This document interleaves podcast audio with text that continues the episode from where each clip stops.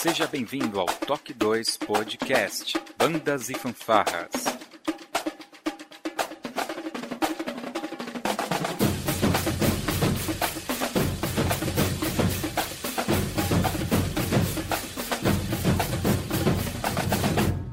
No ritmo da vida, na batida do coração.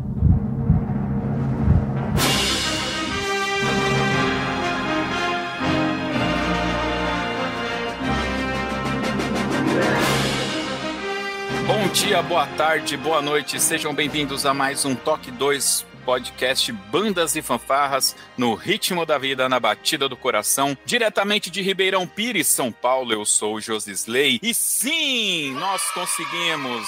Há sete anos estamos com essa bagaceira no ar, com toda essa loucuragem. Nós chegamos até aqui e para comemorar o dia de hoje, esse aniversário épico e também, claro, um dia muito especial, o Dia das Mulheres. Está aqui com a gente um time de peso, diretamente da cidade dos Pinheirais, eu acho que é assim que se fala, Caieiras, a maestrina Célia Bittencourt. Seja bem-vinda ao Toque 2. Olá, Josisley. Olá, boa noite a todos e todas. Uma honra estarmos aqui celebrando sete anos do Toque 2. Eu sou fã e é mais um momento muito feliz aqui com esse timaço. Não vou dar spoilers. muito bem. E diretamente da cidade de Atibaia, em São Paulo, a coreógrafa, e acreditem, o currículo dela é muito grande, Mariana Faria, seja bem-vinda ao Toque 2. Olá, bom dia, boa tarde, boa noite a todos. Mais um ano aqui com vocês. Josisley, obrigado mais uma vez. Parabéns por essa data especial, super especial. E é uma honra aqui estar com vocês novamente, meninas. Também não vou dar spoiler. Muito bem, obrigado pela presença. E também aqui de São Paulo, eu diria que a nossa grande maestrina aqui do estado de São Paulo, diretamente de Valinhos, Mônica Jardini, seja bem-vinda. Olá, Josisley. Olá a todos. É um prazer estar de novo aqui comemorando esses sete anos. É uma honra estar sempre com você, que eu admiro muito, e a todos vocês. Obrigado por estar mais uma vez junto com vocês. É isso. E estreando hoje aqui nesse especial com a gente, diretamente de São Bernardo, aqui em São Paulo, a professora organizada Janaína Ellen. Seja bem-vinda. Bom dia, boa tarde, boa noite a todos. Para mim é um prazer estar aqui com essas mulheres espetaculares e vamos que vamos. É isso, em ritmo de comemoração em todos os sentidos, vamos para mais um especial do Dia das Mulheres, logo depois da nossa vírgula sonora.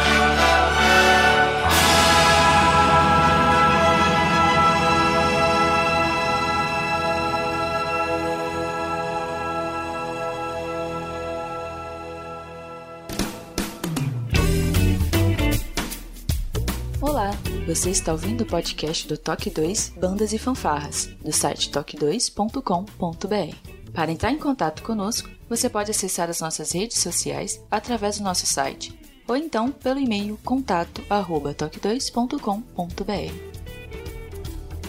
E se você gosta do nosso trabalho e deseja nos ajudar a produzir um conteúdo com qualidade cada vez melhor, acesse a nossa plataforma de contribuição pelo site apoia.se toque 2 e veja como contribuir. Este podcast tem o apoio cultural do Portal Brasil Sonoro. Clique, ouça e toque. Para ter acesso às partituras, visite o site brasilsonoro.com.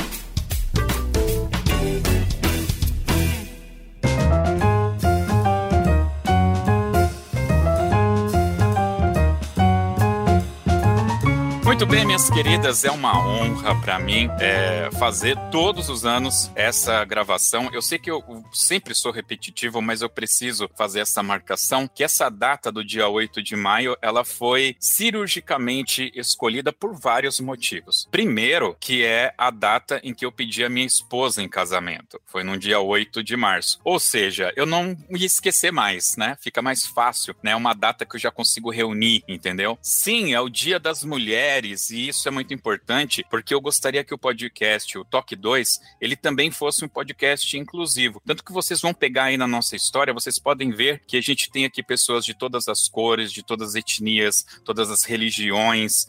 A gente procura dar espaço realmente para todo mundo, né? Às vezes até as pessoas falam, poxa, você chamou tal pessoa, não tinha muito a ver. Eu falei, cara, mas é para isso mesmo. O Toque 2, ele é um espaço para galera de bandas, de fanfarras, de orquestras, para a gente dar a voz para essa galera é, participar mesmo. E às vezes eles não têm voz é, nas suas regiões e aqui a, acaba dando é, essa possibilidade, né? Então, esse dia 8 pra gente, ele realmente é muito especial. Eu achei, assim, que foi bastante assertivo da nossa parte ter, ter feito é, essa data, uma data tão especial. E me parece, eu não sei, mas eu acho, eu acho, assim, ninguém me falou não, assim, eu tive um, um vislumbre aqui que dia 8 de março também é aniversário da Janaína. É isso mesmo, Janaína? Isso mesmo, sem tirar nem pôr, meu nível olha também. Só, olha, assim, foi uma conexão neural aqui. Não, nem olhei no WhatsApp, eu te juro, só aqui pensei, puxa, eu acho que é aniversário da Janaína. Algo, Parabéns, Janaína. Obrigada. Pessoal, tem uma coisa que a gente tem feito nos últimos programas especiais, eu gostaria de, de fazer aqui também. Eu sei que esse programa normalmente ele é muito grande, né? Então, é, resumidamente, assim, eu queria dar uma passada em cada uma de vocês para vocês falarem um pouco de como que foi esse último ano nos projetos que vocês é, têm atuado, né? Eu sei, ó, ó, a cara da Célia, ela já fala, é muita coisa, não dá para eu resumir. E agora? E, e agora? então vai lá, Célia. Começa com você, que eu sei que, ó, eu já vou tirar da sua frente. Você tá dando um curso de projetos que tá tomando todo o seu tempo, está fazendo projetos para fanfarra e segue daí, que senão eu vou ficar falando aqui, esse podcast não é meu. Nossa, eu tô rindo, mas é de desespero. Bom, realmente é um ano muito produtivo, com muito trabalho, com muito aprendizado, né? Eu posso dizer isso, muito, muito aprendizado, tomando consciência, assim, de uma. Olha, muito doido isso, né? De uma forma mais humana, assim, de, de se relacionar e trabalhar com a equipe. Por mais que digam, né, que, que essa geração é a geração Nutella, eu sou totalmente defensora dessa geração, tomei consciência disso também. Se é Nutella quer dizer que é bom, vamos pegar então Nutella junto com a geração geração bolacha de água e sal, junto com a geração Coca-Cola, junto com, enfim, a geração geleia de mocotó e fazer um lanche maravilhoso, né? Porque eu tô tendo, assim, experiências maravilhosas de trabalhar com essa garotada, das, uh, com as lideranças dessa garotada, com, com as atitudes, com coisas maravilhosas. Não é fácil, como toda geração, toda geração tem aí suas qualidades, seus pontos a melhorar, mas enfim, tô, tô me encantando com isso, é, tô me encantando com os resultados das lideranças dentro da fanfarra, do que esse pessoal está produzindo. Estou tomando consciência também em relação ao ser mãe, ser mãe de duas, né? Do quanto é trabalhoso e complexo, de conquistas, né? O sobreviver. Sobreviver após a época da pandemia é uma grande conquista. Sobreviver em vários aspectos. Sobreviver como grupo artístico, sobreviver como família, sobreviver como né, ser humano. Então, gratidão, gratidão total, praticar muito, muito, muita gratidão. Sempre pratiquei e estou procurando, assim, praticar cada vez mais. E é, no final do ano, conseguimos aprovar dois projetos da fanfarra, né? Um na Lei Rouanet e um no PROAC CMS. E daí vai mais algum aprendizado agora esse ano, né? De captar. Uma coisa é aprovar esses projetos, outra coisa é captar. E então é isso, é isso. Tá sendo muito bom. Trabalhoso, mas muito bom. Eu sei que eventualmente esse vai ser o podcast de entrada para muitos que vão, vão começar a ouvir o Toque 2 a partir daqui e talvez não relacione. A Célia, ela é a coordenadora barra maestrina, barra mãe, barra faz tudo de uma das melhores fanfarras de todo o Brasil, que é a fanfarra de Caieiras, que é a fanfarra do meu coração, e eu sempre falo isso tá? Porque foi o primeiro campeonato que eu fui assistir, foi o Campeonato de Caíras de 1993, né? E foi fantástico, aquilo abriu assim a minha cabeça, explodiu tudo e é onde eu realmente me apaixonei por tudo isso. Então, se você não conhece, vai ter link aqui com o site do, da fanfarra para você conhecer um pouco mais da história, que se tiver YouTube vai ter link no post desse podcast para você conhecer um pouco mais. Tem podcast com a Célia, tem podcast de quem venceu em Caeiras, vai ter tudo o link aqui, vale a pena você ouvinte que está começando agora a fazer essa jornada, beleza? E lá em Atibaia, Mariana, você reclamou que não podia sair de casa, aí ficou muito em casa, e aí aconteceu algumas coisas bacanas aí, né? Oh, aconteceu, aconteceram muitas coisas. para mim, é, esse último ano aí foi um ano da, da transformação da minha vida, né? É, virar mãe né? Se transformar mãe é, é muito, assim, não dá para explicar, né? Porque a nossa vida muda a partir do momento que nasce aquele serzinho ali. Então, eu acredito que foi uma readaptação e eu tô ainda, né, no aprendizado de trabalho, filha, casa e trabalho, filha, casa e marido e então eu, tô nesse aprendizado, né? A gente é, da noite pro dia, assim, nasce um ser que é 24 horas dependente de você e você tem que se transformar. Então isso é, é, mexeu muito com o meu lado profissional também, que eu tive que aprender a lidar com muitas coisas, né? E foi bem bem transformador. E eu acredito que é, a minha visão visão em relação a muita coisa mudou do, no profissional. Acho que os relacionamentos, a forma de, de enxergar certas situações, eu acho que todo mundo fala, né? Depois que você vira mãe, você fica mais mole, babona, chorona, né? Você, você fica é, mais, mais mãe, né? Você vira mais mãe, né? Meus alunos sempre falavam para mim, ah, você é muito mãezona, muito mãezona, e eu não tinha essa visão antes de ser mãe de verdade.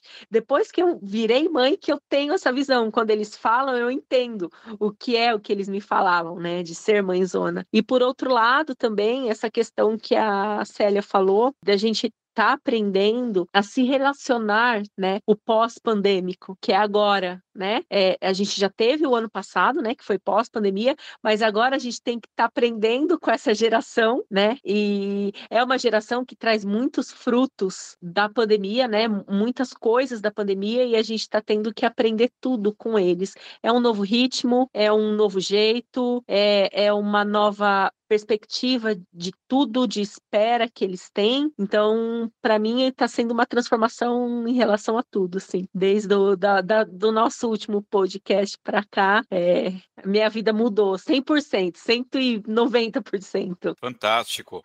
Mesma coisa para Mariana, pessoal. Tem podcast com a Mariana, tem podcast A Fama da Fama, que eu gosto pra caramba. Tem um monte de coisas aqui para vocês escutarem relacionados aí ao mundo das bandas e fanfarras. Aliás, tem um podcast onde nós falamos sobre é, fanfarra com piso, se não me engano, e o Jairo está participando, que é o pai da Mariana. Então vai ter link aqui para vocês é, acessarem. Eu, eu, vou pular direto aqui para para Janaína. Janaína, é, a gente né, é, tem esse contato com criança, você tem muito contato com criança, né? E são todos seus filhos também, né? São meus filhos do coração, né?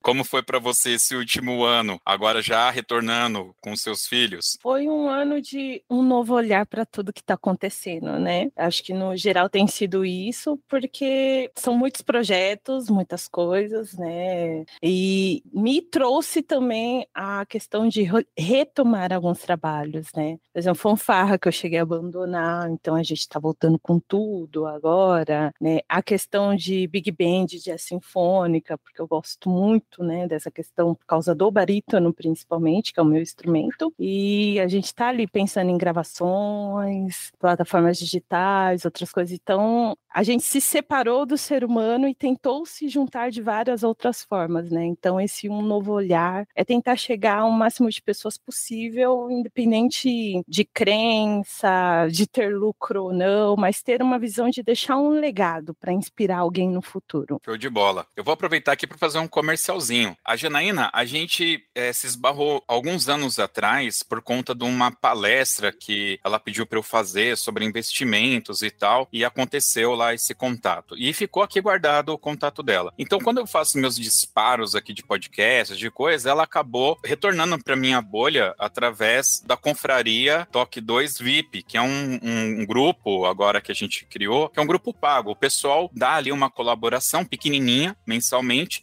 e isso ajuda a gente gente editar os podcasts, pagar o servidor, né? Comprar o meu carro novo. Não, brincadeira, isso não acontece ainda, mas vai acontecer. Enfim, então aí a Janaína é, é, voltou para essa bolha aqui. E aí o que aconteceu? Eu, eu vou até fazer um, uma coisa aqui maluca agora. Eu, eu convido pessoas que eu conheço, aliás, aqui Mônica, Célia e Mariana estão fritas depois do que eu vou falar. É o seguinte, eu convido pessoas que eu sei que têm algum conhecimento específico, né? E convido para dar uma palestra para esse grupo fechado, né? E a Janaína, como ela tem todo esse relacionamento é, pedagógico, tudo, eu a convidei para fazer uma palestra. Vai ter um link aqui no podcast, então não vai ter jeito. Para você assistir essa palestra, vai ter que entrar no site, clicar no player para para assistir. Então você vai ter que dar esse viewer para mim, tá bom? E eu vou mandar aqui o link, Célia, Mariana e Mônica, para vocês. E assim, vocês não precisam ver tudo, vocês podem dar uma corridinha, mas vocês precisam ver o jogo musical que a Janaína inventou. Depois, no final, eu vou pedir para ela falar um pouquinho aqui para vocês, mas o público pode entrar lá. E, e, assim, ela foi sucesso, essa palestra dela. Foi uma coisa assim que eu não esperava. Se eu esperava sete, ela fez 15, assim, sabe? Foi incrível, incrível. Eu não, realmente não esperava. Foi fantástico. Então, assim, que bacana Toque 2 possibilitar essas conexões e tudo. Então, obrigado, Janaína, por você aparecer aqui. Foi, acho que foi um grande ganho que eu tive nesse, nesse final de ano, começo de ano aqui, foi essa confraria e a sua participação. Valeu. Mônica, muitos projetos. Como que tá a sua vida? Ah, então, Josisley, depois da pandemia, minha vida mudou muito, sabe? É, praticamente começou uma etapa totalmente diferente. Primeiro que eu me separei, depois agora eu, no ano passado, eu trabalhei como coordenadora cultural do Céu Saramago, lá em Osasco. Eu adorei trabalhar com, ah, como, com a cultura de modo diferente, mas infelizmente não deu para continuar lá. E eu não sou mãe de criança, mas eu tenho agora uma filhona que é minha mãe, que ela mesma me fala, né, que agora eu é que sou mãe dela. Né?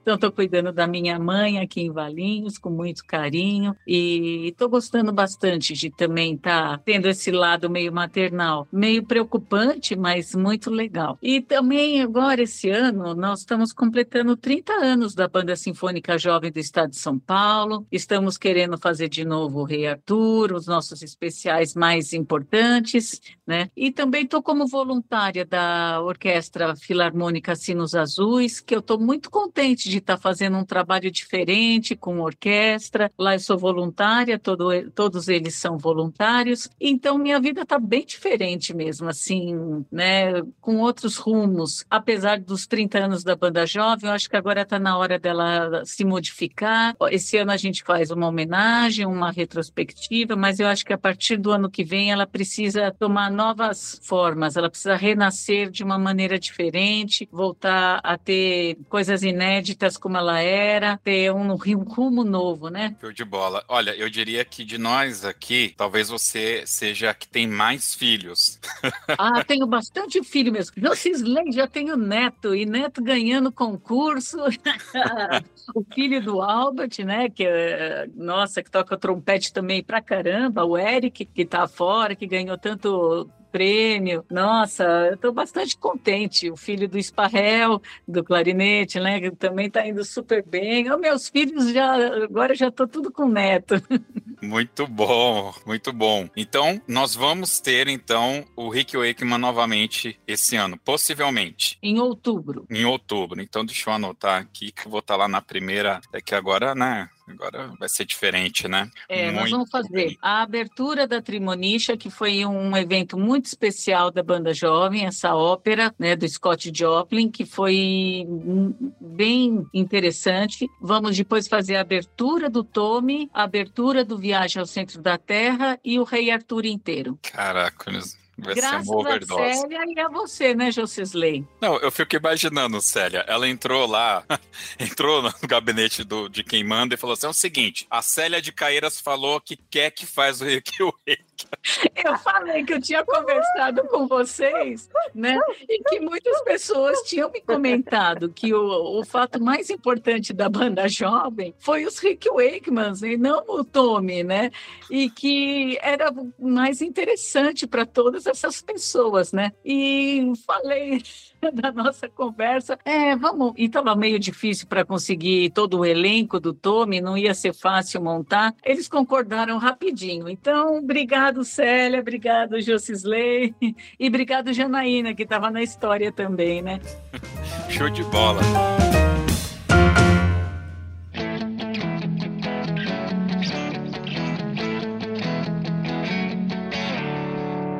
Bom, pessoal, eu pedi para vocês darem ideias aqui para a gente bater um papo sobre. E a Célia, como sempre, essa cabecinha que não para nem um minuto, jogou um tema aqui pra gente. E eu queria passar para você, Célia, para você dar esse pontapé inicial aí. Foi muito interessante mesmo. Na hora que você pôs no grupo, você já tinha perguntado, na verdade, né? E daí você perguntou mais uma vez, acho que na véspera, né? Da, da, da, da outra gravação. Isso. E, e na hora me veio isso e eu saí escrevendo, né? Né? As fanfarras e bandas como espetáculo. Os desafios de pensar e organizar os projetos não somente como formação, mas também como entretenimento. Como nome legal, né?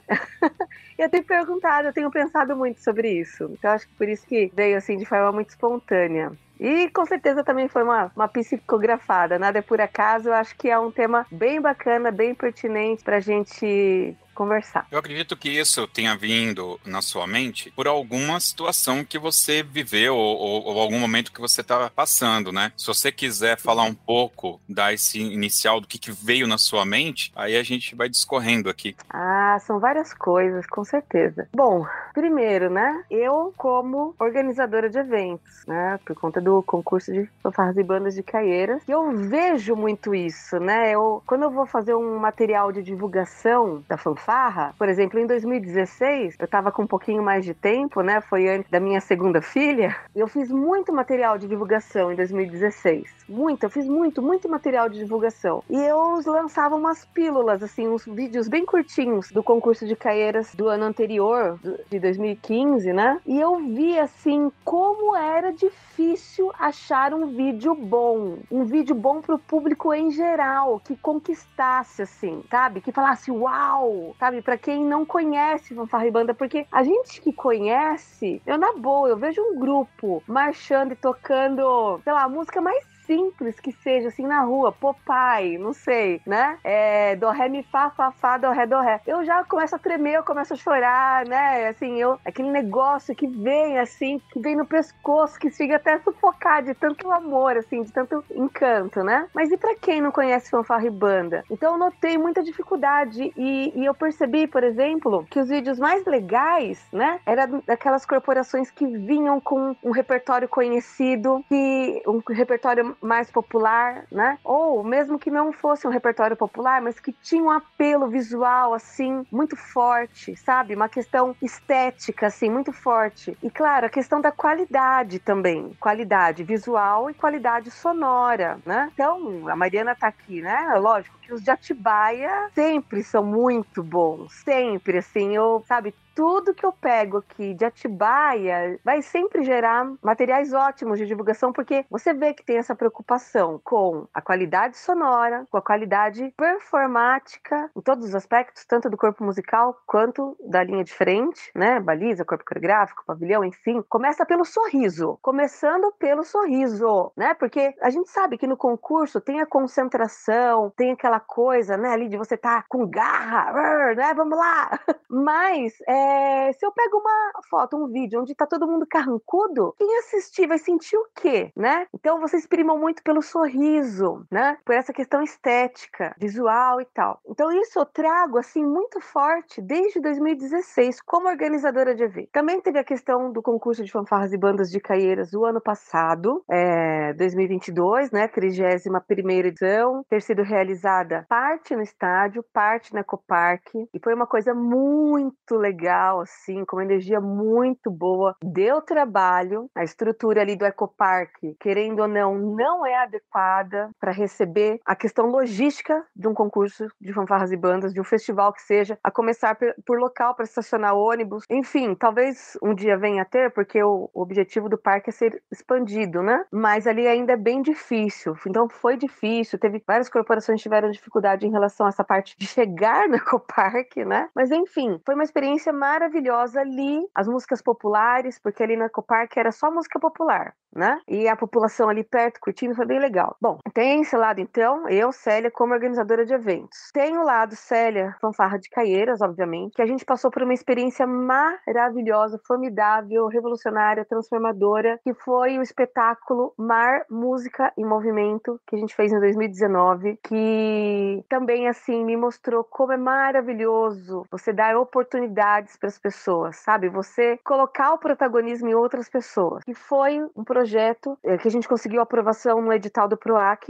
E no momento que eu pensei no espetáculo de encerramento, eu pensei em juntar algumas músicas do nosso repertório e fazer um roteiro. E passei essa missão para o Juan. E ele criou um roteiro maravilhoso e colocou ainda por cima exibição no telão, colocou efeitos sonoros, colocou teatro, né? Foi realmente algo multimídia, digamos assim. E foi um sucesso, foi maravilhoso. O pessoal curtiu assistir e o nosso pessoal curtiu participar. Eles ficavam encantados assim com a participação, por exemplo, do teatro, no intervalo das músicas e tudo mais, né? Então pra gente foi algo maravilhoso e quem fez naquela época quer fazer de novo algo nesse sentido, né? Os nossos componentes, eles estão pedindo novamente um espetáculo, né? Mas tem toda essa questão de você pensar no espetáculo, você projetar. Por isso que eu falei ali, me veio essa palavra, esse termo no título, né, do tema da nossa conversa de hoje, do pensar, do projetar, porque isso realmente tem que ser construído, tem que ser pensado. Tem também o lado Célia, que escreve projetos culturais, né? E o projeto normalmente é isso, ele tem um começo, meio e fim. E é muito bacana quando você coloca realmente uma finalização, uma conclusão, né? Ou que seja um espetáculo de circula, um projeto de circulação de espetáculo, mas ter, sabe, o formato de espetáculo. Isso acho que agregaria muito assim ao meio de fanfarras e bandas ter mais isso, esse tipo de coisa, porque eu acho que é, é algo que traria mais patrocinadores, mais visibilidade, por exemplo. E tem eu, Célia, como espectadora também, obviamente, né? Que fui assistir espetáculos da banda de Mauá, né? Isso já era feito já pela banda de Mauá. Eu acho que, eu não sei, eu acho que eu posso dizer que foram os precursores desse tipo de formato, assim, algo mais audacioso em termos de espetáculo. Pode ser que algo veio antes, mas eu não vou me lembrar. Então, o encanto, né, de assistir os espetáculos da banda de Mauá, da banda Lira de Tatuí, né, que é, apesar de ser algo singelo, não tinha aquela superprodução de ter corpo coreográfico, balizas e teatro e cenário, que muitas vezes, por exemplo, Mauá fez, mas era algo muito bem pensado, era algo de muito boa qualidade, técnica sonora e performática, né? E é, me vem também um bate-papo que eu tive certa vez com um maestro aqui de Caieiras, o maestro Luiz Crema, o maestro da orquestra aqui de Caieiras, que ele falou assim, Célia, isso faz anos que ele me falou. Ele falou, Célia, as coisas, elas, os espetáculos, eles precisam ser multimídia. É, ok, podem ter espetáculos só de música? Pode, mas atualmente, e isso já faz alguns anos, repito, as coisas precisam ser multimídia, precisa ter o som, mas precisa ter o visual também. Né? Isso já faz mais de uma década que ele me falou. Eu acho que beira duas décadas, sabe? Uma década e meia. Então é isso, isso que me veio assim sabe, nesse tema. Ô Célia, você falou uma coisa que uma vez eu estava conversando com Marcelo Jafé, que, que trabalhava eh, na, na Jazz Sinfônica, né? Ele que cuidava da direção artística da Jazz Sinfônica, que ele chegou e falou para mim exatamente a mesma coisa. Ele falou, Mônica, a banda toca muito bem, a sua banda é maravilhosa, é muito boa, mas vou te dizer uma coisa, hoje em dia as pessoas querem ver, e a banda, ela é estática. Você você, quando você ouve uma banda, ela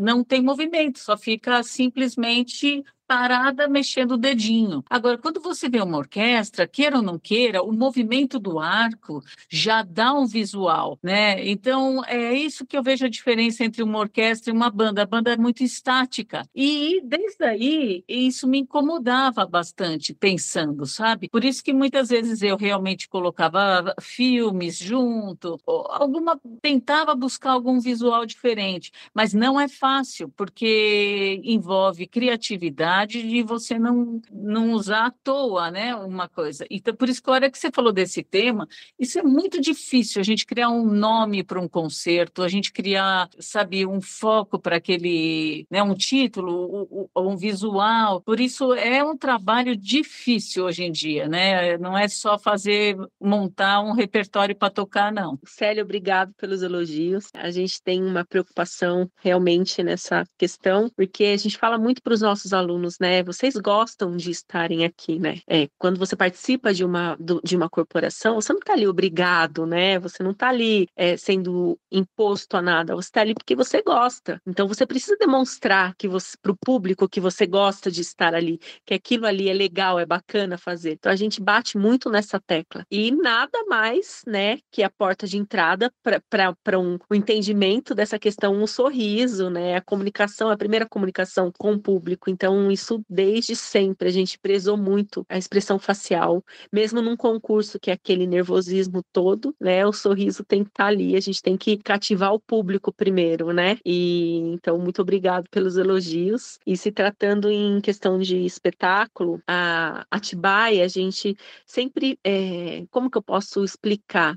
É, teve muitas propostas e muitos convites para eventos assim, né? Então, como a gente era a, a, a, corporação linha de frente, baliza e o corpo musical, então é, a gente tinha um espaço minúsculo, né? A gente era convidado, por exemplo, tinha um espaço pequeno, então a gente tinha que fazer um, um show de meia hora ali ou uma apresentação de meia hora. Então a gente acaba, acabava revezando grupos e, e acabava que bem ou mal saindo, né, um, um esboço para o que poderia, né, ser evoluído mais para frente. E aí, ao longo do tempo, eu acho que em 2005, acho que foi entre 2005 e 2006, a gente fez o primeiro, que foi um espetáculo no centro de convenções aqui também. Eu lembro até hoje. A abertura era a música do filme SWAT. A gente colocou sirene, colocou giroflex no teatro. Foi uma loucura. As meninas entravam de jaqueta, assim, né? A gente é, usava macacão preto, entrava pelas portas correndo, então foi, foi meio que uma loucura, assim, acho que foi o primeiro que a gente fez.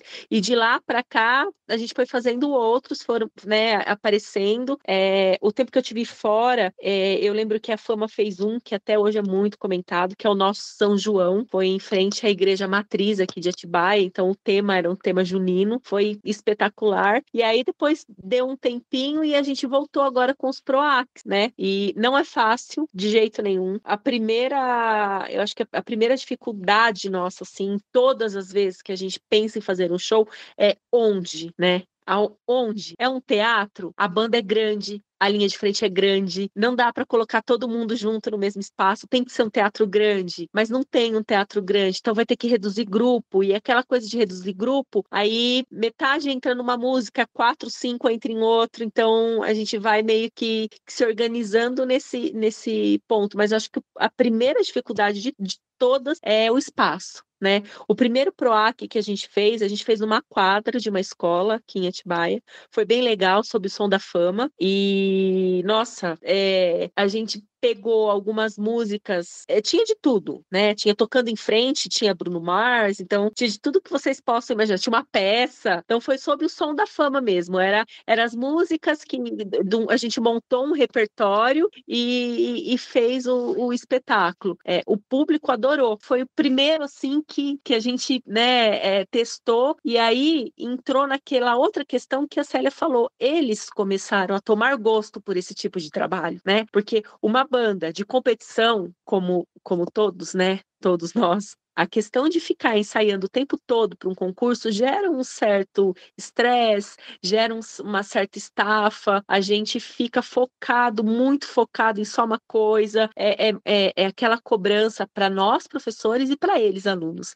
Então, acaba ficando uma coisa maçante. Quando a gente trouxe para esse lado de espetáculo, de show, mudou completamente, né? Então, é, é outra visão, é outro tipo de comportamento. Nós estamos agora trabalhando um repertório repertório da banda, desde quando voltou o ano, nesse sentido, né, de trabalhar repertório popular. Então, assim, as coisas fluem muito mais gostoso, os alunos tomam mais gosto pelas coisas. E o repertório é complicado, né, a gente escolher repertório, porque para quem que a gente vai, vai quem que vai estar tá lá, né? Vai estar tá o cara que gosta de sertanejo, de rock, de pagode, de tudo. Então você tem que colocar de tudo. De clássico, vai ter aquele que vai chegar lá e quer escutar uma peça clássica e depois vai escutar um pagode. Vai ter que, que ser assim. Então é bem complicado. Eu acho que o, o local e a definição de repertório que acaba sendo a, as fases que a gente encontra um pouquinho mais de dificuldade aí para elaborar um projeto desse, né? Como entretenimento. E depois para inserir com os alunos é muito mais fácil. A gente, ah, não tem aquela questão, por que, que escolher essa música ou essa não? A gente já, já apresenta a música contando história, já com a coreografia, já como que vai ser o show e eles já embarcam assim na nossa ideia muito rápido e flui. É, você falou sobre essa questão do, do local, né?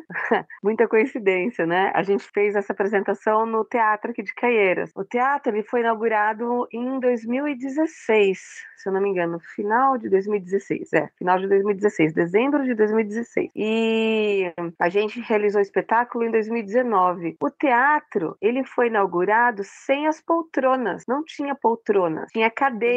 É, né? eu me lembro, eu fiz, acho que o último espetáculo da minha academia lá, e eu tive que alugar cadeiras para colocar nas escadas, né, que, que não tinha as poltronas ainda. E foi final de 2017. Exato. Uh, nós só conseguimos realizar o espetáculo no teatro, justamente porque ainda não tinha poltronas, porque daí a gente colocou, a, a gente é, deixou cadeiras ali perto do palco, sem as cadeiras, colocamos as cadeiras para cima e fizemos um, o nosso fosso, digamos assim. Então o corpo musical ficou embaixo, porque o teatro aqui em Queiras não tem fosso, né? O, o corpo musical ficou embaixo e daí o palco ficou, né, pro corpo coreográfico, para balizas, pro pavilhão e pro teatro, né, pro grupo de teatro. E uma outra coisa assim bem interessante é que eu notei como essa questão do palco é muito forte. Pelo fato de nós muitas vezes estarmos na avenida, nem sempre o pessoal se enxerga como artista mesmo, sabe? Agora o palco ele já traz isso e é muito interessante como muita treta acontece no palco. O palco ele traz um negócio assim, sabe? Mas que não é treta que mais que foram resolvidos assim, graças a Deus. Mas eu percebi gente que que, lá, que lance é esse desse raio desse palco trazer umas coisas à tona, assim, sabe? É, é muito mágico e muito doido, sabe? Então, é, eu, você, né, na sua fala, me lembrou essas, essas duas coisas que eu senti e que eu vivi em relação à questão de espaço, né? A Jana ia falar, eu acho, que Nas minhas né? experiências né? assim, musicais, né? Não foi nada. Bem, nas experiências musicais, eu penso assim, lidar com o ser humano é sempre lidar com desafios, né? E principalmente voltado nisso. E o nosso maior desafio é atrair um público que está fora da nossa bolha musical, né? Trazer eles para essa cultura, abraçá-los, um resgate assim de memória, de infância até, né? Que fez parte da minha adolescência, que marcou muito. Foi quando eu passei como bolsista na banda jovem daqui da minha cidade e a gente fez um espetáculo com temas de filmes. Quando tocou Pantera Cor-de-Rosa, o teatro foi a loucura, né? Principalmente porque a gente alugou a fantasia da Pantera Cor-de-Rosa. Então a Pantera Cor-de-Rosa surgiu no meio do público, né? Interagindo, né? E então assim, foi fantástico, ficou marcado. Depois disso foi um boom para a banda jovem da cidade. a gente começou a ser chamado para tudo quanto é lugar, né? Surgiram-se os concertos didáticos aqui na cidade com os temas de filmes para apresentar para criança. Então, assim, o nosso maior desafio é trazer um espetáculo que remete a um resgate de infância, que atrai a criança, que atrai o jovem, que atrai o adulto. Convide esse público para essa bolha, né? Que é a, a, o nosso musicar no geral, que tem que ser eclético, e, e eles permanecerem ali, acompanharem a gente sempre a partir daí. Então, do meu ponto de vista, nas minhas experiências, o, o maior desafio de todos, entre planejamento, formar os nossos líderes, né? Porque a gente acaba deixando um legado, inspirando novas pessoas. É, o maior desafio todo, deixar esse legado marcado de alguma forma. Uma pequena experiência que eu tive aqui, é, obviamente que nos últimos anos eu estou mais concentrado com a banda da, da igreja, é o seguinte, a, a banda aqui ela é muito sazonal, então, conforme as pessoas vão crescendo, se casando, acabam saindo, principalmente se são mulheres. Normalmente se casam com homens que são de outras igrejas e acompanham o esposo, e aí a gente vai repondo com as crianças. Às vezes não tem crianças numa idade que a gente consiga musicalizar, tem que esperar crescer um pouquinho, então isso se torna um trabalho é, cíclico e eventualmente até cansativo, mas é isso que nós temos. E por conta disso, a gente ficou muito tempo sem ter uma percussão sinfônica, que eu, como venho de banda marcial, eu tentei replicar o que eu, eu tento, né, na realidade, replicar o bumbo, a, caixa, o prato, porque eu gosto que o músico ele, ele leia a partitura, né? Aqui a gente tem muito dessa cultura aqui. Então, o que, que aconteceu? No, no final do ano passado, eu consegui reunir seis jovens que se propuseram a aprender percussão. E a gente está vindo fazendo um estudo com eles. Inclusive, eu comprei o curso do, do Bidóia, viu, Janaína? Para o pessoal aqui poder assistir e treinar também. Beleza. E aí, no final do ano, a gente fez no Natal uma marcha uma marcha mesmo dobrado, que é o Stars and Strip Forever, que todo mundo conhece, né? O pam, pam, pam, pam, pam. Só que é um mashup com músicas natalinas, né? Tanto que o nome é Stars and Strip for Christmas, o nome do, do dobrado. E aí a gente tocou com essa percussão, que já há muito tempo, até antes da, da pandemia, a igreja não via mais a gente tocar com percussão, tocava com um baterista ali. E cada hora é um, né? Porque é só para um acompanhamento.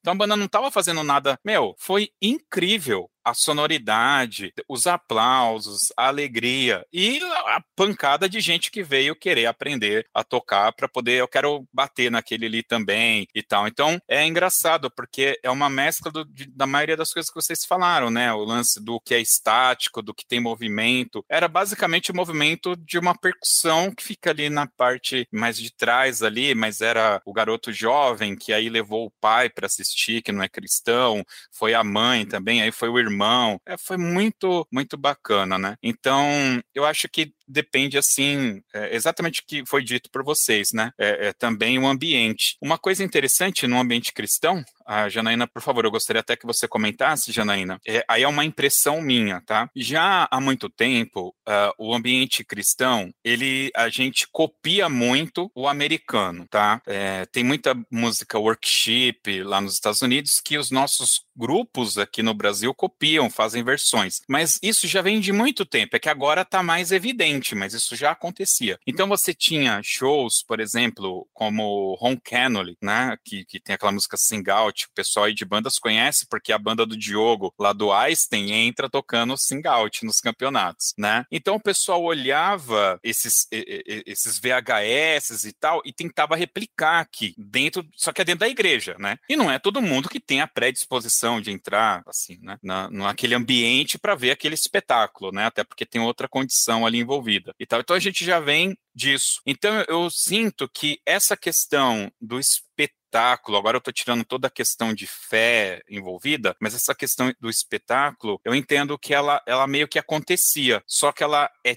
tímida barra não visualizada pelo contexto musical, porque ela acontece de forma restrita dentro dos templos, entendeu? Então eu estou só dando aqui um, um foco para vocês de algo que, que, eu, que eu percebo. Agora eu vou me intrometer. Então se intromete aí, Janaína. Diz é, que eu estou mentindo já. Eu vai. acho que é em partes, e muito da liberdade da liderança, tá? Isso é dentro e fora da igreja. Eu penso assim, as coisas é a cara do dono, de quem tá ali na frente, né? De quem tá delegando. E um exemplo totalmente ao contrário disso que você falou, a gente está aqui trabalhando para segunda semana de março, um evento chamado Cipadesb, que é voltado para os nossos adolescentes do campo, vai estar em torno de 2 mil jovens, mais ou menos, se reunindo num coral. Esse coral tem um, uma orquestra, né, que são alguns músicos selecionados, né, que não precisa de muito ensaio, entre outras coisas, para estar tá se apresentando nesse dia. E justamente o que, que a gente está planejando para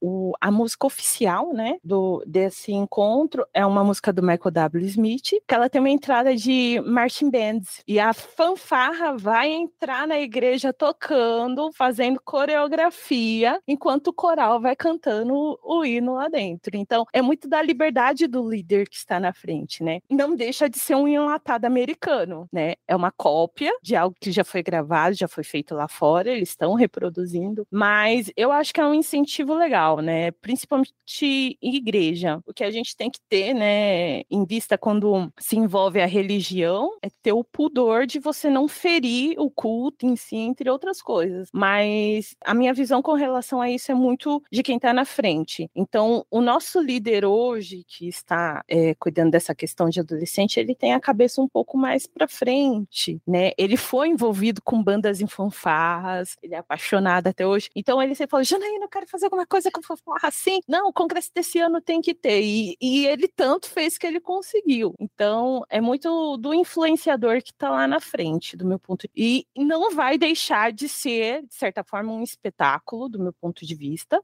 né, analisando friamente, não vai deixar de chamar atenção e não vai deixar de inspirar quem não conhece o meio de fanfarra ou quem nunca se interessou a querer participar para estar tá num evento desse no futuro. Entendi. Eu não sei se vocês acompanham, tem um comentarista de mídia, é o Feltrin. Ele era do UOL. Sinceramente, faz muito tempo que eu não entro no UOL. Não sei se ele ainda está lá. Esse Ricardo cantor. Feltrin. Ricardo Feltrin, obrigado. Ele tinha um programa em vídeo quando não se fazia vídeo para internet. Então eu ouvia muito ele naquela época época. E esse Michael W. Smith, Célia, que a Janaína citou, o Feltrin deu como dica o CD dele, tá? Esse cara é um pianista fantástico. Tem banda que já tocou a música dele, tem uma música dele chamada Freedom, que é só é, orquestrada, né? Então muita gente toca. Eu tenho inclusive o arranjo dele aqui. Eu mandei para vocês o link. Essa música que a Janaína tá falando é o Summer God, não é isso? Unsome God. Deus Poderoso Deus ficou em português, porque obviamente que tem uma versão em português disso. E tem realmente uma percussão rudimentar. Eles refizeram o arranjo com uma percussão rudimentar, né? Então, americano é, é, maluco, então eles, eles fazem isso e agora a Janaína vai fazer isso também. Pronto, já atrapalhei demais. Eu aproveitar o gancho de vocês, é, vocês estão mais envolvidos nessa questão de, vamos colocar assim, de pelo entretenimento entretenimento e espetáculo em cultos, né? Os, os cristãos. É, tá tendo uma movimentação muito grande, um crescimento de dança cristã, né? Eu vejo muita coisa e, e tá crescendo demais. Eu vejo academias com aulas, eu já fui procurada por várias pessoas. Ah, você não dá aula, vamos montar uma turma. É, quando eu tinha academia, eu tinha uma turma, uma pequena turma, acho que eu tinha oito alunas, é, mulheres já, não eram né, adolescentes, não eram mulheres já, que estavam procurando a dança para justamente apresentar durante o culto. Então, isso também já é uma, um, uma forma de show, né? De, de colocar um show, de colocar um elemento visual na parte que já tinha banda. Tinha uma banda, uma, uma orquestra, né? Nessa igreja que elas participavam, e aí ela, elas montaram um corpo de baile de dança cristã para compor. Então já estava é, se pensando há, há, muitos, eu acho que isso há oito, nove anos atrás, nessa questão de, de show, né? E é muito legal. E eu vejo que agora, os últimos anos, tem crescido demais essa coisa de dança cristã. É. Só para dar uma, uma, amarrada e trazer um pouco mais de informação, aproveitando que a gente está nesse tema, isso obviamente já acontecia faz um, um, bom tempo nos Estados Unidos, tá? Teve um grupo aqui no Brasil, que hoje já é bem conhecido, que é o Diante do Trono, que trouxe muita coisa disso para o Brasil. Então eu vou chutar aí que há 25 anos atrás eles meio que já faziam essas, vou dizer cópia, mas eles trouxeram realmente disso, isso de lá para cá. E você citou aí 10 anos, por quê? Porque é mais ou menos quando veio a Rio Song pro Brasil, né, Janaína? E eles efetivamente dançam. E eles, inclusive, cantam músicas que a gente diria que são músicas circulares, né? Que não são músicas essencialmente cristãs, dentro dos templos deles também. Então, sim, tem realmente esse movimento. E aí, só para registro, pessoal, não tô fazendo juízo de fé de ninguém aqui, eu só tô passando a informação histórica, tá bom? Para deixar bem, bem tranquilo isso aí.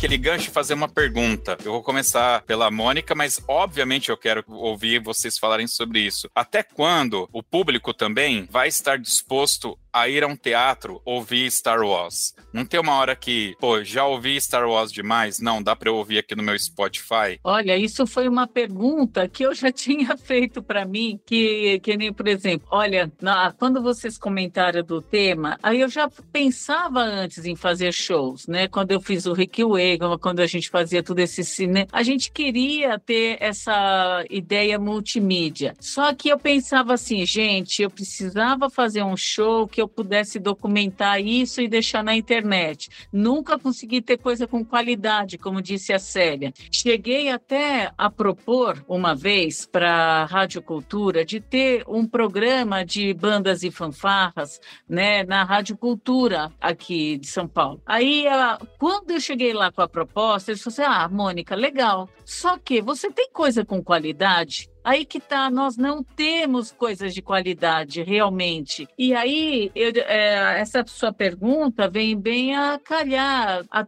o que, que a gente quer, para onde a gente vai? Eu não sei se sou eu, eu tenho uma sensação de que eu não consigo fazer mais o que eu fazia e não sei para onde eu vou, só sei que não dá mais o antigo. Eu quero inovar, mas ao mesmo tempo, inovar pra, para onde? O show também que tipo de show? Será que isso vale a pena? É, é, é complicado, né, Josisley?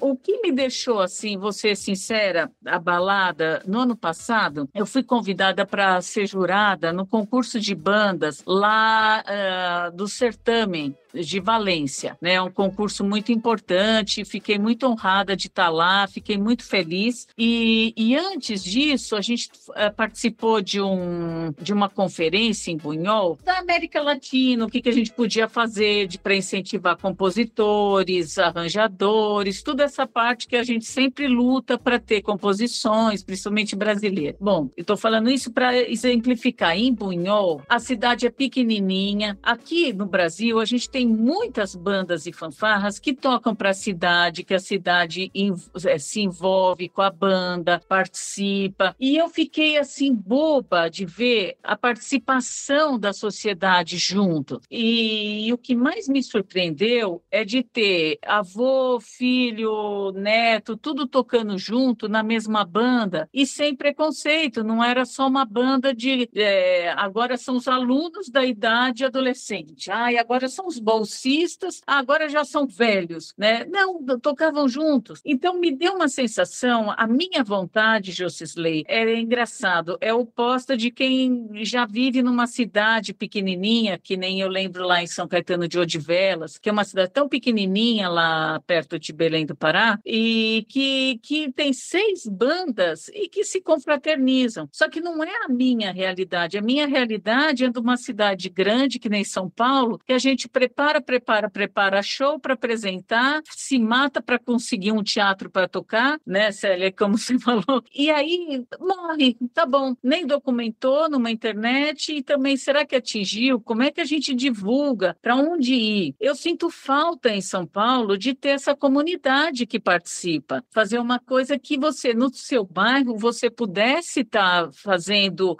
alguma coisa, tipo um sarau antigo. Por que, que não é familiar? Por que, que a coisa é tão assim? Ah, eu vou levar minha filha para fanfarra, meu filho para fanfarra. Mas ninguém mais se envolve, só leva e insiste. Na igreja, muita gente já participa junto, pai e mãe. Eu acho que isso já ajuda bastante a estar tá mais próximo. A música vira uma coisa mais da sociedade, não é tão distante o artista e o público. Então, eu estou nessa crise. Conforme vocês falam, eu falo assim, gente, eu não consigo achar uma solução para minha vida daqui para frente. Eu só sei que eu preciso mudar, mas o passado já não dá mais.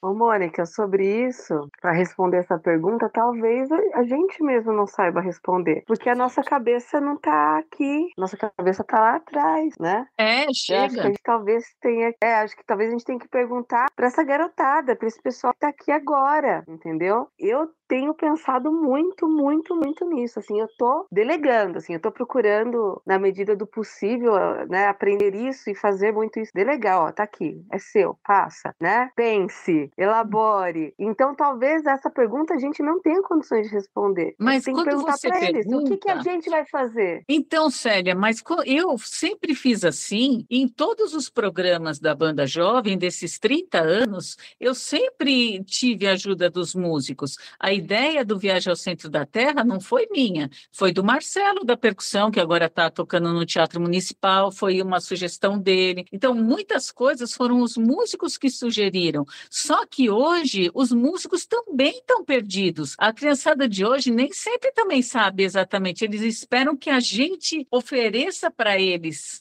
alguma coisa. E às vezes eu falo, meu Deus, o que, que eu tenho de novo para oferecer? E, e me surpreende que quando às vezes eu quero tanto fazer alguma coisa nova, alguém me pede alguma coisa do passado. E que às vezes sou eu que não falo assim, nossa, de novo, isso já não me interessa mais. Mas é que a pessoa é, não se interessa para mim, que já passou né, 30 anos aquilo. Mas para o novo também interessa. Então, a gente fica no, numa saia justa, a gente não sabe o que fazer, que passa passo dá. Desculpa, viu, Mônica, ter pedido para você trocar pelo Rick Wakeman, tá? Mas me ajudou pra caramba, porque. Ó, ela deu uma, um tapa de pelica, não é? Luva de pelica na gente aí, Célia. Ó, não, mas me olha, eu acho, eu vou ser franca. gente, não, eu adorei que vocês pediram, mas ao mesmo tempo, você fica assim, meu Deus, eh, eu queria fazer alguma coisa nova. Eu né? entendo, eu entendo. Ô, Mônica, ó, vamos lá, algumas coisas. Eu acredito Mônica. que as coisas precisam estar em equilíbrio. Você não vai fazer só coisa nova e nem só coisa antiga, né? Coisa a tradição já, também já tem que ser preservada, né? Sim, a tradição tem que ser preservada, resgatada, rememorada, porque vai ser sempre alguém que nunca viu, né? E que aquela experiência pode ser transformadora, né? Sem falar que eu vejo muito isso daqui, o, o recontar a história, né? Você é, escuta a história, você reconta como se a história fosse sua, aquela história passa a ser sua. Então, o Viagem ao Centro da Terra, por exemplo, o Star Wars, o Rick Wake, o, o, o, enfim, tem certas coisas. O Luiz Gonzaga, sei lá, vai ser sempre algo que vem, né? Mas você também vai fazendo coisas novas, né? Vai, vai equilibrando isso, que eu acho bacana, né? É, caramba, mas eu ia falar uma outra coisa. Ai, agora é, me esqueci, mas eu vou ficar aqui quietinha, vou, vou tentar Olha, lembrar. mas isso que... você me confortou bastante. Você me confortou porque, assim, por mais que a gente queira reme eh, rememorar, dá uma sensação da gente não ter, a, é que a gente busca sempre ter uma criatividade nova. E nem sempre é fácil você ter títulos novos, é, ideias novas, alguma coisa assim. Mas eu sempre achei que a tradição também tem que acompanhar. Lembra quando a banda profissional sempre fazia de bis um dobrado, uma marcha um dobrado? Eu acho isso fundamental, você ter realmente o tradicional e o futuro juntos, né? E, e quantas pessoas que me pedem, Mônica, eu queria tanto tocar aquela música, eu, eu nem lembrei de vocês dois, não foi capa de pelica, não, José eu lembrei dos músicos, porque os músicos que ficam pedindo, né?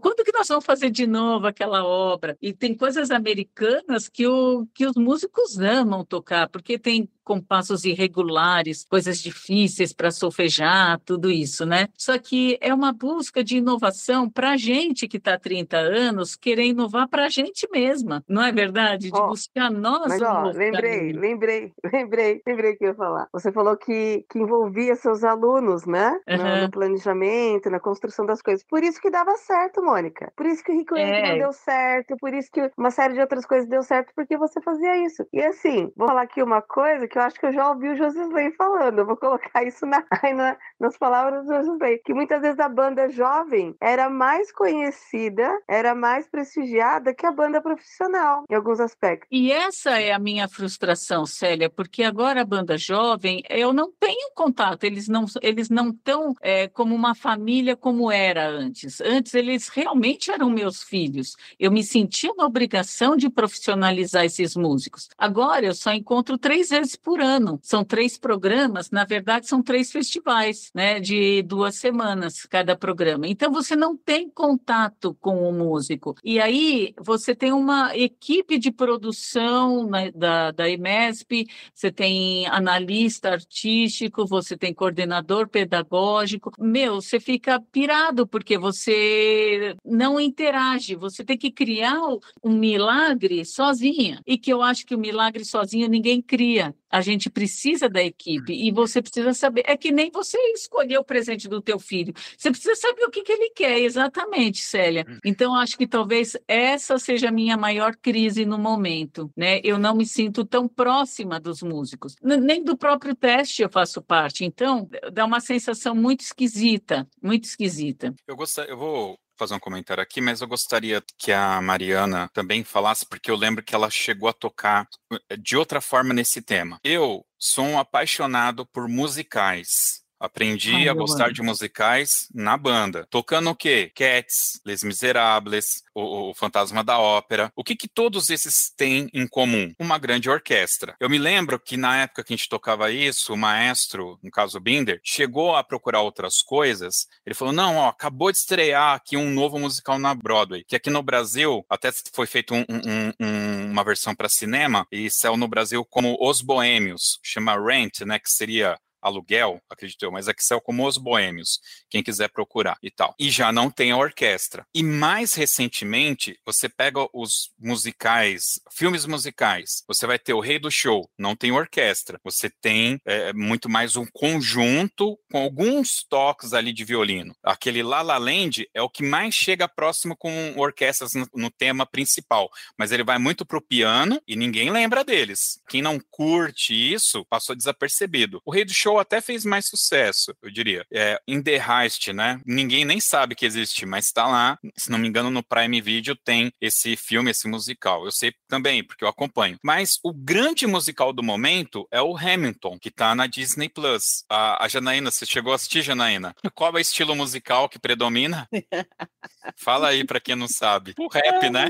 É, o é rap. tudo na base do rap. Não tem orquestra. Então, a, a Mônica falou da, da, dessa geração. Eu não vou colocar aqui geração mimimi, mas é uma geração diferente. Então, eu, eu observo a minha leitura, tá, pessoal? Que quando o produtor, o, o compositor, o cara que vai, vai, vai, desenvolver esse musical, ele olha pro, pro público em geral, e aí eu tô pegando o lado bom da história, ele tá olhando para fora e fala: bom, essa galera tá curtindo uma Anitta, né, Mariana? Esse, essa galera tá curtindo é, isso, e rap, tá.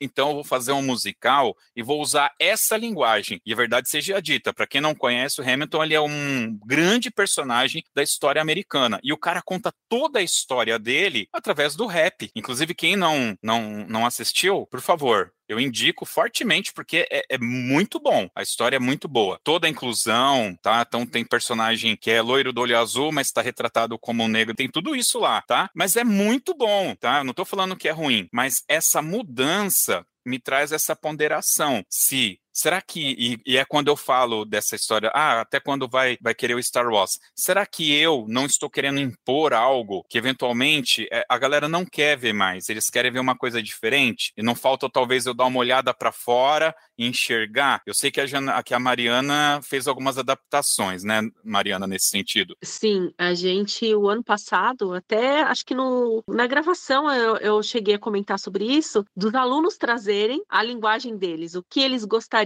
Então a gente pegou as músicas do momento e é com isso que a gente vai trabalhar. E no meio a gente colocou o Rei do Show também, só para concluir. A gente fez, né, as músicas do momento que, que tinha, era, era Feel It Still, Feel It Still, acho que era uma das músicas, e eram os raps do momento também. Tinha o Bruno Mars, que estava na, na crista da onda. Bom, tinha a Anitta, a gente fez a Anitta o ano passado, e assim, trouxe para nossa realidade realidade o mundinho deles. Só que no meio a gente colocava nossas coisas. Tinha um Volta para mim do Roupa Nova, tinha o um Rei do Show. É, a gente fez uma, uma montagem que retratava uma festa de 15 anos. E aí eles falaram que era para fazer como se fosse é, essas danças de festa de 15 anos. Vão, vamos, vamos. Fizemos. Só que no meio a gente colocou uma Cindy Lauper, por exemplo, né? Então, vamos fazer do jeito que vocês querem, mas também tem a, a, a, as nossas escolhas aí. Então, tem um, um balanço. É muito importante a gente ter essa leitura e ter esse, esse entendimento dessa geração. Não, não acredito que seja uma geração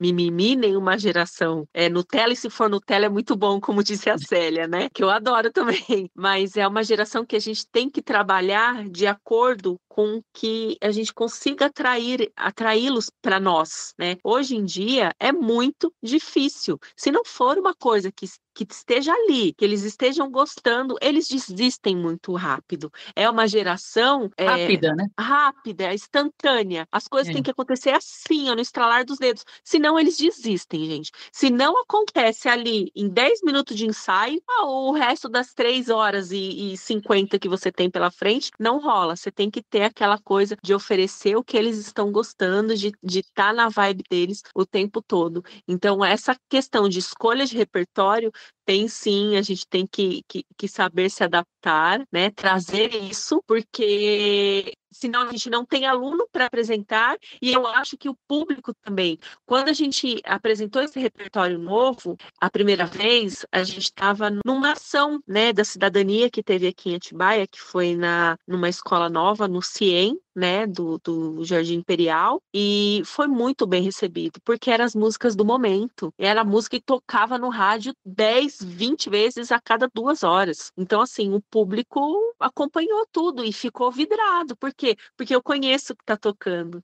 E mesmo se você coloca uma música um pouco mais antiga para o meio, o público fica, porque ele já está, né, é, entendido que tem para todos os gostos ali. Então, eu acho que é a, a, a gente está passando por uma transição que a gente vai ter que se readaptar, inclusive de repertório. É o que o Josisley falou desse musical, eu ainda não assisti, mas a gente tem que passar por essa readaptação. É um repertório que falha a linguagem do momento, não que deixe deixou de ter valo, valor as coisas antigas, né? Mas a gente tem que andar conforme a música toca, literalmente. Você Posso aproveitar? Oh, desculpa, Josisley. Eu, eu só queria que a Janaína colocasse também um ponto de vista dela, porque ela vive um contexto próximo do meu no sentido do, do público que ela atende, entendeu? Eu me pergunto, eu me pergunto não, né? Eu acho que a resposta para essa questão que o Josley deu é o quanto nós estamos estimulando e sendo estimulado, né? É procurar um equilíbrio. Eu, como mediador de um tema, de um conhecimento, né, eu falo muito isso para muita gente. Eu tenho que levar em consideração a bagagem que o outro traz, hum. mesclar com a minha bagagem e a gente chegar num resultado. E musicalmente a gente faz isso. Eu tenho os meus gostos por jazz, os meus alunos têm os gostos das vivências culturais que eles têm, e a gente tenta trazer isso para aula. Então, acho que a chave está no, no inspirar, né? Em como deixar esse legado próximo. É muito do que a Célia falou, né? O que nós temos de cultura humana hoje vem muito do verbalizado, do passado para o pai para o filho, isso nunca vai acabar. E eu, como professora, como diretora musical, como no status que eu tiver, como maestrina, eu tenho esse poder de trazer isso através da linguagem falada, através da conversa, transformar isso num musicar, né? Eu penso que pode ser, até ser um pouco uma visão poética demais, mas é, é dentro do, do contexto que eu cresci. São Bernardo é um berço de músicos, né? E eu crescendo na praça toda quarta-feira ver a banda sinfônica tocar, entendeu? E isso me criou um, um gosto musical específico, né? Isso me estimulou a querer ir aos teatros, isso me estimulou a querer tocar o sax barítono, isso me fez um dia, no, no, no passado já hoje, mas no futuro, isso me fez ser uma musicista da banda sinfônica. Então é muito do meio que a gente vive, do meio, do quanto a gente é estimulado, quanto a gente é respeitado com as nossas opiniões e escolha e trazer isso para a vivência para abranger o público, né? Eu vou trazer aquele que é o resgate de memória, mas eu vou trazer aquele novo também, com algo que já faz parte do cotidiano e isso se transformar em algo novo, né? É lembrar que cada vez que eu tocar, eu vou me expressar de uma forma diferente. E isso é o que é arte, né? A gente juntar duas coisas, se expressar e cada vez que eu me apresentar, seja dançando, seja tocando, seja regente, eu trazer experiências novas para esse público, para ele sempre estar tá ali no teatro, porque ele sabe que ele vai ouvir no Spotify várias vezes a mesma coisa, mas cada vez que ele for no teatro, ele vai descobrir uma expressão diferente minha, ele vai sentir algo diferente meu, e isso também não muda nas igrejas, né? A gente traz isso de uma forma um pouco mais branda, né? Mas a gente tem essa missão também de é,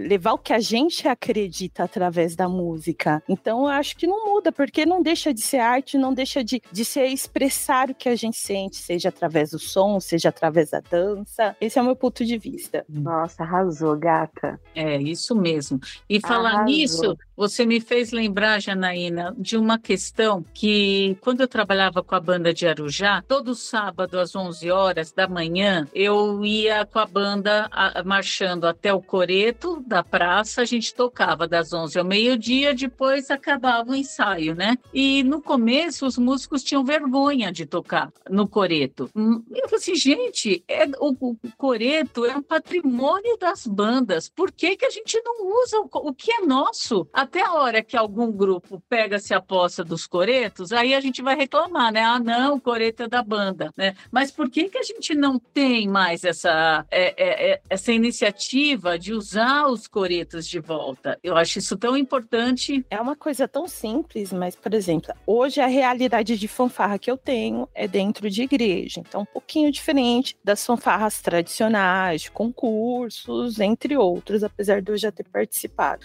E, gente, não tem prazer maior das crianças de catar o seu instrumento e ir para quadra, que é uma quadra pública, e ensaiar, seja condicionamento físico, seja um, um toque rítmico ou melódico, mas é, é algo tão legal porque você vê a nova geração, né, se apropriando de um conhecimento, a antiga geração, ela vai todos os ensaios para quadra, senta com a cadeirinha fica assistindo os ensaios. E os mais novos ficam pedindo para essa antiga geração: eu quero participar, como é que eu vou fazer? Então, é muito desses estímulos que a gente tem que trazer para a sociedade.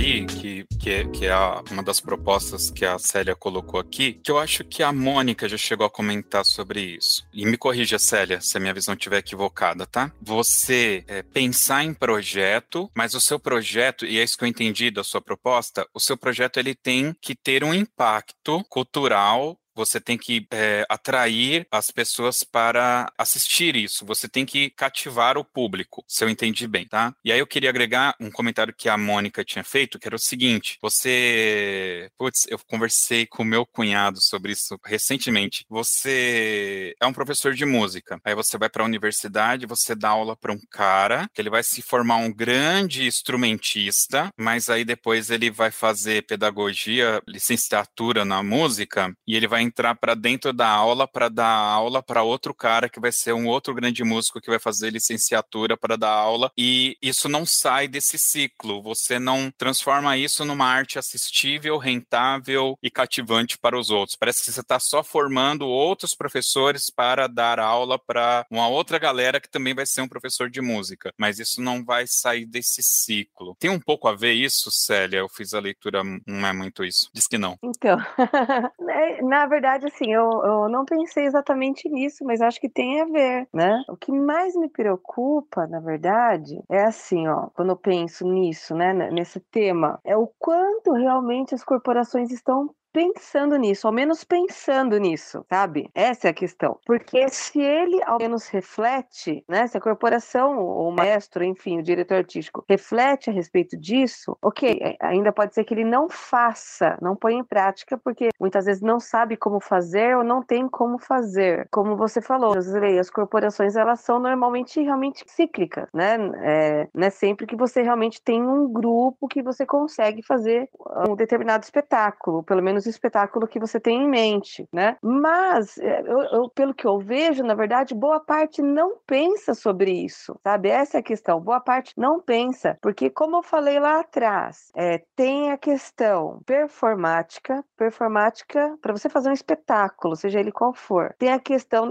é, performática não só de quem dança, mas de quem toca, né? da, da postura, do comportamento, do, da expressão facial, enfim, da interpretação, na interpretação não só sonora, mas no corpo. Tem a questão é, estética, visual, é, que é a, a, cor, enfim, as cores, enfim, tudo que pode ser pensado em relação a visual por mais simples que seja, e tem a questão da qualidade também, que tem que ser muito bem feito, né? É, né? Que é uma coisa muito importante, né? A questão da qualidade, qualidade sonora, a qualidade, pensando na dança, da coreografia, da, da, do sincronismo, do sentido, dos porquês, da técnica, né?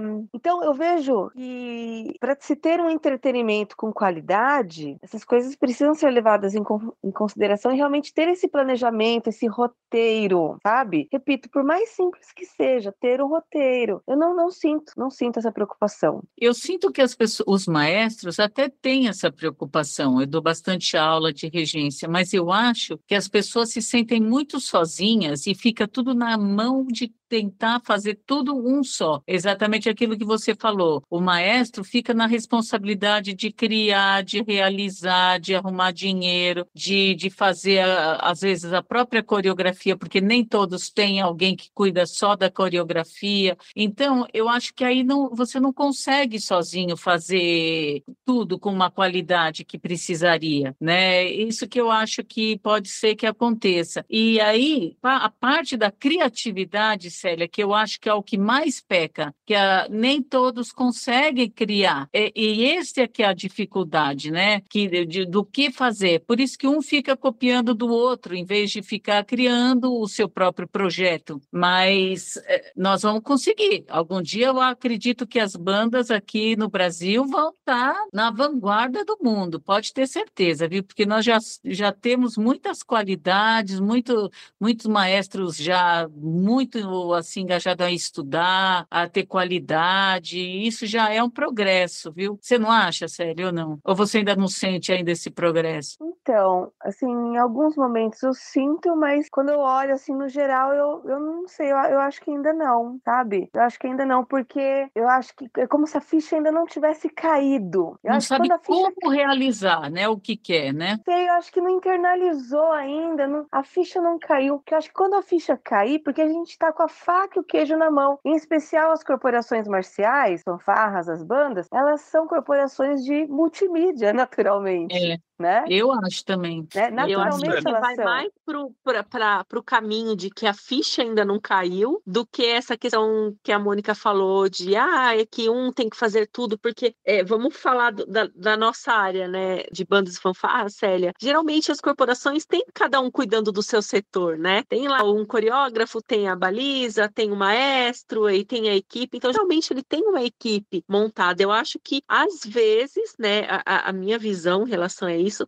é que a, talvez a ficha ainda não tenha caído mesmo, que a gente precisa de público, que a gente precisa de show, que a gente precisa atrair, que a gente precisa fazer uma coisa bonita, né, para crescer. E, e, crescendo os olhos, cresce o público. Foi o que a Janaína colocou, que, né, é, todo mundo tem uma bagagem ali e todo mundo às vezes está esperando alguma coisa, receber alguma coisa do que está assistindo. Então acho que o que está faltando se identificar. Exatamente. A pessoa espera se identificar identificar. Exatamente, é, é, é ter prazer, né, em tar, estar recebendo aquilo que está assistindo, né? Eu acho que é por aí mais ou menos o caminho. É, você pode, vocês podem ter razão, sim, gente. Eu acredito que tem uma razão aí, sim. E, e essa falta de cair a ficha deve vir pela justificada porque não tem dinheiro. E você pode criar tanto sem dinheiro, com nossa, eu, tudo que eu fiz de, de importante é, foi na época que eu não tinha dinheiro nenhum. Eu pagava do meu bolso, né? Então, o fato de, de se justificar porque não tem dinheiro não, não é válido. O mais importante realmente é se conectar mesmo, cair a ficha que tem que ser feito alguma coisa, não precisa de dinheiro, vocês têm razão, né? Eu acho que talvez a questão maior seja a ideia, é. né? E daí eu coloco junto aí, né, a criatividade. A criatividade, né? É. né? Então, vamos, vamos incluir a ideia ideia a ideia, a qualidade, né? a ideia e a qualidade, ponto.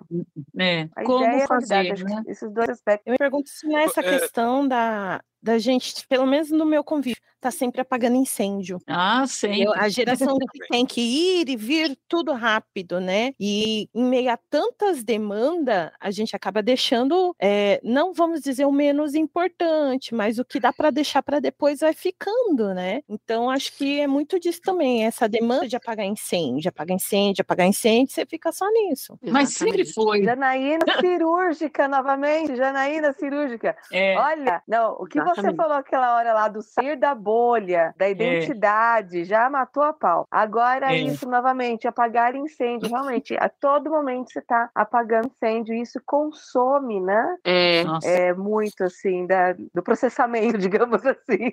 Notei um pouco também da nossa boa, somente a Mariana e a Célia, que vivem mais dentro dessa questão das associações de bandas, dos concursos de bandas, e talvez essa sensação do faltar cair a ficha, não tá porque a gente se relaciona muito com essas instituições e eu estou falando isso por quê? Porque se a gente parar aqui para pensar, a gente talvez consiga ver aí 10 bandas que tenham projetos bem atrativos para o público e que faz, eu vou colocar, usar a palavra aqui, sucesso dentro do, do seu contexto. E aí, até para responder uma coisa dita lá no começo pela Célia, Mauá fazia já alguma coisa dentro do teatro, mas eu me lembro, uh, é que não está aqui, mas tem um CD da, da Famuta, que eu me lembro que dentro tinham fotos deles fazendo também espetáculos dentro de teatros, já lá nos anos 90 também. Então, você vê, e eu já trouxe esse exemplo muitas vezes, a Famuta, eu já trabalhei com pessoas que não tocam nada, mas moravam em Taubaté e quando eu começava a falar de música, citavam a Famuta, né? E aí você tem um grande projeto como é Atibaia, que não está em todos os campeonatos, mas tem um projeto muito bacana. Você tem a Facmol. É, eu estive no no campeonato de Santos ano passado, tem uma, uma banda, não sei se é de São Vicente, que estava lá,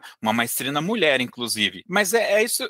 É isso que vocês falaram mesmo. Eles vieram, pararam, fizeram um arco e só lançaram um, um, roupa nova ali e a galera cantou, aplaudiu e, e, tudo isso. Né? Eles não estavam participando, tá? Foi uma participação especial que fizeram. Banda de cachimba, Célia. Você tem um bom contato com o maestro Vitor. Eles, entre aspas, tá? vou usar a palavra copiaram Fakimol, mas estão fazendo um puta de um sucesso lá. O projeto deles é em Curitiba, se não me engano, né? Aliás, abre parênteses, cachimba é uma região que é tipo lixão lá de Curitiba, tá? Então tem um algo muito emblemático do lixo sair aquele espetáculo que eles fazem ali, que é, que é fantástico. E, e se você for pegando, você vai achar bandas que não estão no circuito dos campeonatos e são bandas que fazem bons espetáculos e fazem muito sucesso em suas regiões. De novo, eu posso estar enganado aí, pode tacar a pedra é, aí. Como a Janaína falou, é, é depende de quem está encabeçando o projeto, né, Janaína?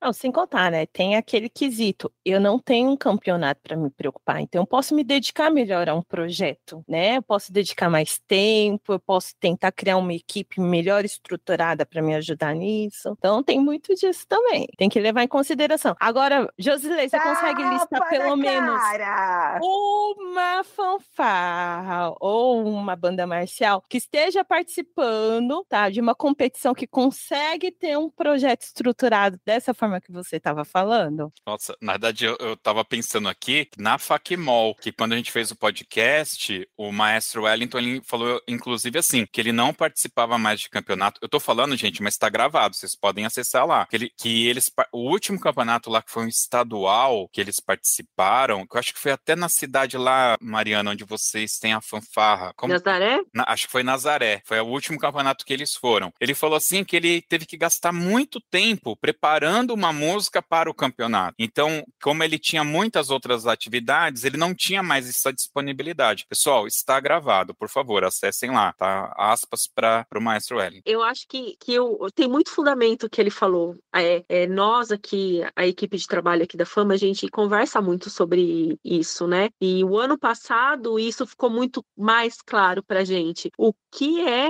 a energia, o tempo e a dedicação que você tem para que você precisa eh, dedicar para poder participar de um concurso, né? Ninguém quer ir para um concurso para perder. Então todo mundo fica no seu limite máximo. Então você vai, você faz tudo da melhor forma possível que, que tenha que acontecer, entendeu? Então, é, e você acaba se limitando em outras em outras coisas. É que como a gente aqui, a Fama tem muitas apresentações, tem apresentação quase, é, quando começa o ano assim, é quase toda semana. Então a gente tem que ter um repertório pronto muito cedo. Então isso acaba é, deixando a gente já com um lado pronto, né? O nosso repertório está pronto.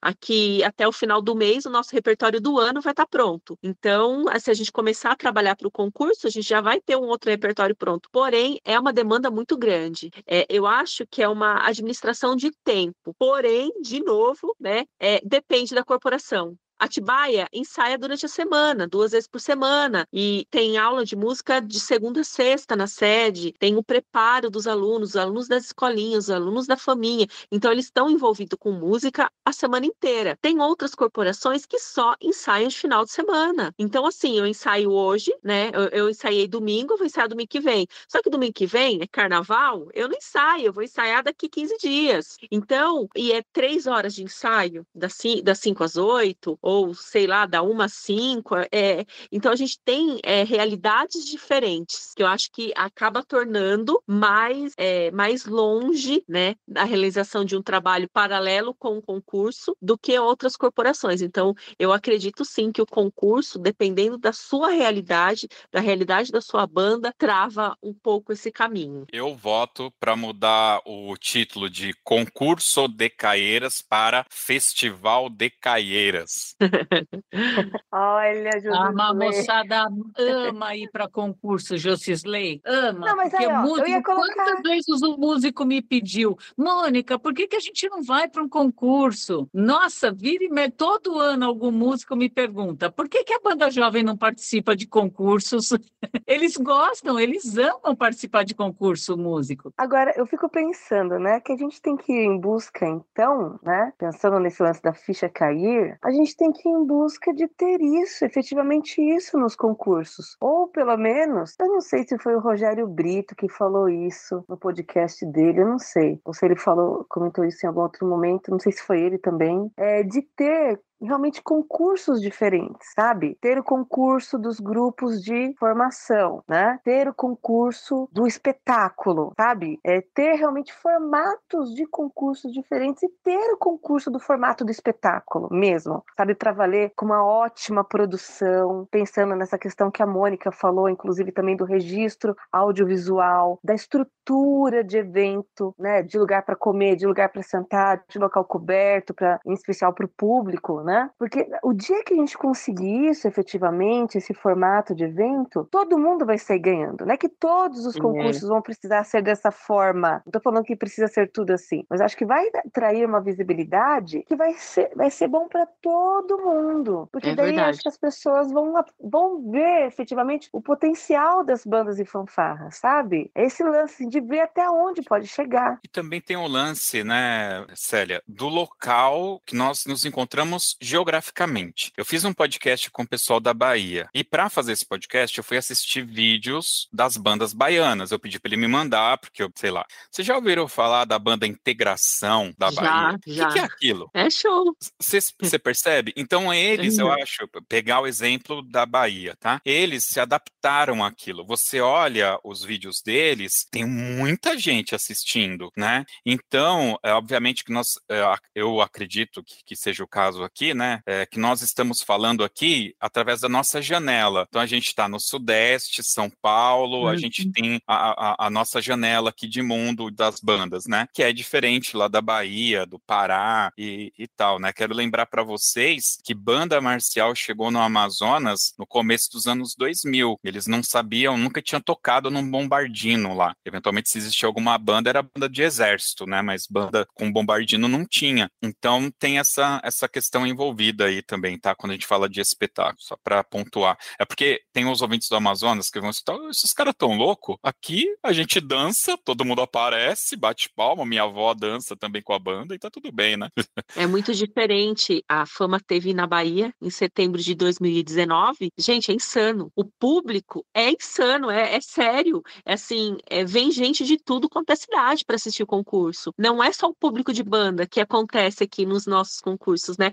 Banda assistindo banda lá, não. Lá é a cidade, a cidade vizinha, a outra cidade, o outro lado. Enfim, é, é- eles são é, é um povo apaixonado por bandas e fanfarras. É, é coisa legal. linda de se ver. É emocionante. Ó, todo mundo, qualquer um de nós aqui, e- é, o meu olho encheu de lágrima, arrepia tudo, é, é coisa de, de outro mundo, de verdade. É a experiência. Se vocês um dia tiverem a oportunidade de assistir um concurso do, do circuito deles lá, né, da- do torneio deles, e poder sentir isso, como que eles, que eles amam aquilo. É incrível. Eu sinto Bom. falta disso, que é o que a gente assiste, e aqui a gente se sente isolada da sociedade em si, né? Artisticamente, né, Célia? Nesse sentido. Apesar da, da gente fazer coisas úteis, é lógico, não estou falando que não, mas o, o calor humano que eu sinto, essa distância que eu não, não gostaria de ter mais, né? É impressionante.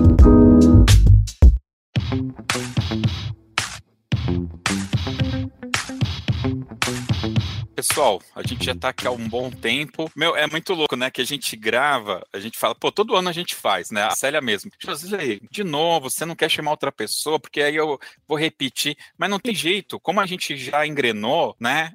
A gente acaba tendo sempre alguma coisa para falar. E é sempre É um igual diferente, né? é o igual diferente. É igual diferente. Bem. A gente continuou o assunto do ano passado, né? Evoluímos, com certeza, e com É. novos olhares. Posso só Mônica, falar uma coisinha, Mônica, Josilei? resumi- Claro. É. Hum, Eu ia falar, resumindo, o Rei Arthur que você vai fazer esse ano vai ser diferente de todos os outros Rei Arthur. Vai, com fez. certeza. A gente vai Entendeu? reinventar, vai ser totalmente diferente. Nós vamos nos reinventar e vai ser bem legal. Ah, inclusive, se tiver algum músico aí que está assistindo que já tocou, nós vamos ah, permitir que alguns músicos que já tocaram, que queira vir tocar novamente, pode vir tocar com a gente, viu? É, Vai ser legal. Reunir a eu turma que falar que eu quis. posso ir, mas eu não quero estragar o seu espetáculo, não. Eu vou lá bater palma.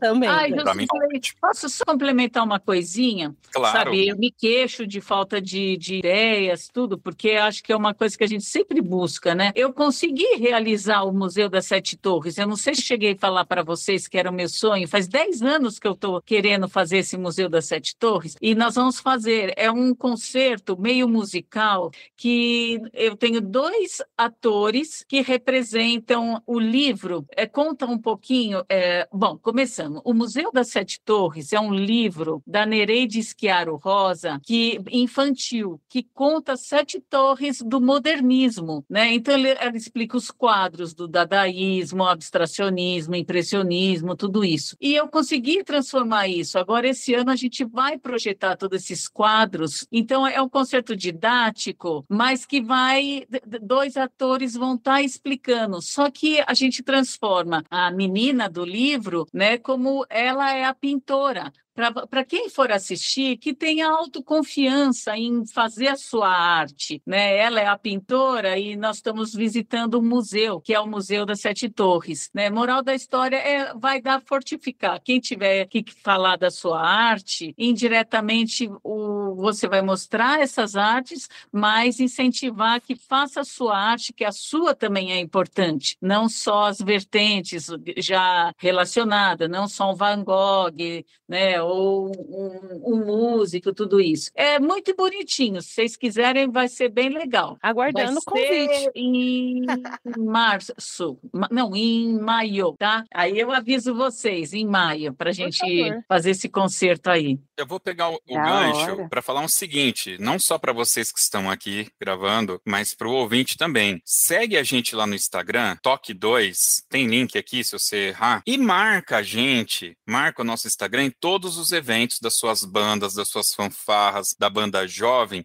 que eu faço questão. Eu vou e replico isso para frente. Pode marcar a gente lá, tá, pessoal? Eu faço questão. Eu sempre digo que o Toque 2 não existe se não existirem as bandas. Então, o mínimo que eu posso fazer é ajudar nessa divulgação, por favor, tá bom? É isso. Então, eu quero fazer agora a última circulagem aqui por uma, uma conclusão, tá? Eu não sei se foi ano passado alguém reclamou que a Mônica, a, a Célia sempre fala tudo. Então a gente faz de trás para frente e deixa a Célia por último. Quem quer ser o primeiro? Você não, Célia. Você não, Célia. A Janaína, que é a nova. Não, eu falei, eu, eu falo tudo, falo tudo o quê? É, então. Janaína, por favor, suas considerações finais, fica à vontade, por favor. Gente, minhas considerações finais é, como eu sempre prego, é levar em consideração a bagagem de vida, ser do próximo, seja para música, seja para o que for, a gente consegue chegar num resultado melhor, porque a gente é, não está agregando só o que a gente quer, só o que a gente pensa, e a gente vai conseguir abraçar um público muito melhor, né, para tudo isso que a gente planeja fazer. E isso não tá só para nossa arte, mas também para nossa vida. Muito bem. Mariana? Ou... Não, quero falar depois, quero falar depois. Então, Mônica. Olha, eu cheguei à conclusão que tudo que a gente faz com amor e compartilhado com, sabe, com as pessoas, tudo dá certo. Até as coisas mais simplesinhas, sabe, quando é, é feito realmente com amor, com, com fraternização, com dedicação, eu acho que dá certo, né? Eu acho que a gente não tem que pensar no, no grupo isolado. Então, acho que se a gente cultivar o amor, tudo vai dar certo, né? Mônica, Mônica, fala a verdade. Você é bem hippie nos anos 70, não era? Eu acho que eu estou mais hippie agora. Meu, Josisley, estou ficando totalmente riponga, totalmente assim, é, espiritualizada. olha. Sério mesmo? Eu acho que. Não, não mas é verdade. É. E, e, olha, desculpa falar, mas, gente, Imagina. eu estou tão assim que quando eu ouço uma música, eu fico olhando cada acorde, aonde vibra, que chakra que vibra mais. se é o do chakra do coração, se é o da garganta. Se é... Eu falo assim, nossa, como as frequências realmente interferem na vida da gente. Eu preciso estudar mais sobre a importância na saúde, de, da, da, do que eu faço, da música. Gente, eu estou tão assim focada nessa parte eh, esotérica da música, do som, da importância dessas frequências frequências, que eu acho que eu tô até meia piradinha. Essa é a grande Mônica. Você quer então que a Célia fala primeiro, Mariana, é isso? Não, eu falo e depois ela finaliza. Pode ser. É, a gente está num, num mundo, a gente está não, né? Sempre foi, né? Transformador, né? Nós, como educadores e professores, nós temos mais que obrigação de estar de olhos abertos, né, tentando detectar aonde que a gente precisa, né, é, mudar a, a, a, nossa visão para atender os nossos alunos. E a finalização de tudo isso para mim é que quanto mais atento a gente tiver a tudo, mais a gente vai ter a oferecer, mais a gente vai trocar e mais a gente vai receber também, porque não é só o, o dar, né, que é importante, é o que a gente está recebendo também, o que o, o que o aluno também está transformando a gente. Então, é, é aceitação, é, é abrir os olhos, abrir a mente, abrir os caminhos e que, que tudo flui da melhor forma possível. Show de bola. Concordo. Agora, a Célia. Olha, francamente, assim, depois de um papo desse, assim, de altíssima qualidade, como sempre, né? Mas não sei porque eu senti algo além hoje. Assim, muito, muito rico de aprendizado e de uma forma muito afetuosa, né? Tudo, assim, sempre a gente faz, né? Eu vejo aqui os nossos papos de forma muito afetuosa, de forma muito humana, de forma muito positiva, é, sempre tanto para nós aqui entre nós, como para o que a gente está oferecendo para quem for ouvir, né? É bem o lance da cultura de paz mesmo. Então eu acho que agradecer, só agradecer mesmo, sabe? Gratidão total por mais um momento maravilhoso aqui com vocês, de muito aprendizado. Eu quero ouvir depois esse podcast aqui, mesmo assim, assim que sair, eu quero sair correndo para ouvir, porque é muito legal, assim, gratidão total. Obrigada, obrigada a vocês por compartilharem, sabe, coisas tão lindas. Obrigada, Josley, por essa oportunidade e vida longa ao Toque 2. Isso! Bom, eu quero agradecer aos meus amigos que fazem, ajudam de uma forma direta ou indireta a fazer o Toque 2. O meu primo, o Fabiano, o Wellington Castro, o Felipe Sangali, que faz parte aqui da equipe. Eles não estão muito presentes, mas a gente bate muito papo aqui nos bastidores. Eu quero agradecer a cada ouvinte que tira um tempinho para escutar, nem que seja ali os seus 10 minutinhos do podcast. Eu sei que tem muita gente que vai ouvindo pedacinho por pedacinho, porque não, não, não consegue ouvir tudo. Meu agradecimento. Eu sempre brinco, né? Nossos ouvintes lá do Amazonas, tem o, o outro Wellington, que é o maestro lá do Amazonas, que ele sempre vira e mexe, dá um oi aqui, fala: Olha, não esqueci de você, eu tô ouvindo aqui o podcast, então ele sempre deixa acesa essa chama. O pessoal da Bahia, o pessoal do Recife, né, de todo o norte e nordeste, pessoal do sul, que agora eu tenho gravado mais com pessoas lá do sul também, tive oportunidade de estar no campeonato lá, enfim. Então, o Brasil inteiro a gente tem ouvinte e eu fico muito grato a cada um de vocês que dá esse clique, dá essa moral pra gente, né? Que faz algum comentário, manda algumas mensagens. Essa semana mesmo teve um rapaz que, acho que foi a primeira vez, ele, eu mandei para ele um, um link do, da história de uma música, se não me engano é do Flight of Valor. Ele falou, cara, só pela temática aqui você já ganhou um ouvinte, né? Aí outro, cara, mas que fantástico, não conhecia. E vira e mexe, aparece uma coisa dessa. Então isso é muito gratificante pra gente. Como eu já falei, a ideia não é ficar rico com isso. A princípio eu, eu faço porque eu gosto de bandas, nunca fui um bom músico, mas gosto do movimento, então é a minha forma de ficar próximo a todas vocês que estão aqui, que são as representantes de toda essa galera, né? Que efetivamente põe a mão na massa, vai lá ensinar, vai atrás de, dos projetos, ensina cada passo, ensina a regência, né? Então vocês dedicam a vida de vocês efetivamente para isso. Não é o meu caso, mas é, é, eu falei para a Mônica, então acho que cabe a mim bater palma e abrir aqui o espaço para a gente falar um pouco disso, porque eu sou sim um grande admirador. É, quero agradecer o pessoal lá da nossa banda, da Nova Aliança. A gente acabou de fazer 19 anos, então tá faltando gravar o podcast da minha banda, né? Que coisa maluca, a banda vai fazer 20 anos, a gente não tem um podcast aqui. Um agradecimento à minha esposa, a Carolina, à minha filha, a Catarina, que muitas vezes eu tô aqui gravando, elas estão lá assistindo as coisas dela. Ah, vai lá, vai lá, vai gravar o seu, seu postcast, a minha esposa fala, até tira o sarro dela. Faço podcast há sete anos e você ainda não fala direito, né? Ainda fala postcast. Mas enfim, agradecer a todos vocês. Eu caí nesse erro de sair agrade agradecendo e dando nomes, então possivelmente eu devo ter esquecido de alguém, então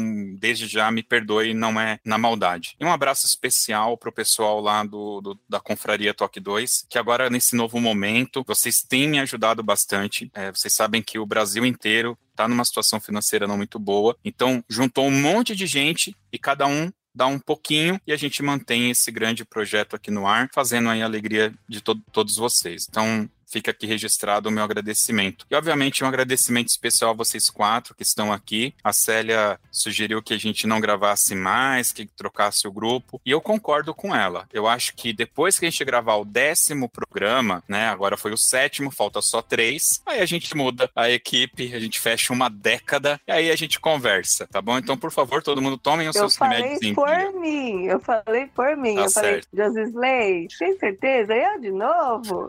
Eu não falei vidas? Eu falei não. no ano passado a mesma coisa. Eu falei, meu Deus, Ah. o que, que eu posso acrescentar?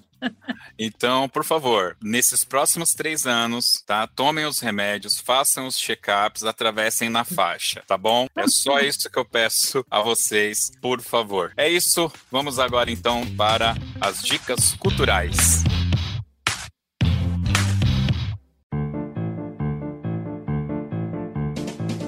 Muito bem, meus queridos, as dicas culturais é aquele momento que os nossos convidados, no caso, as nossas convidadas, vão dar uma dica. Pode ser de um livro, de uma série, de um filme, de um sabor de pizza, horas bolas, por que não? Vale qualquer coisa aqui. E vamos lá, vamos rodando, rodando. Quem que vai fazer a primeira dica cultural? Posso falar rapidinho uma Pode. coisa?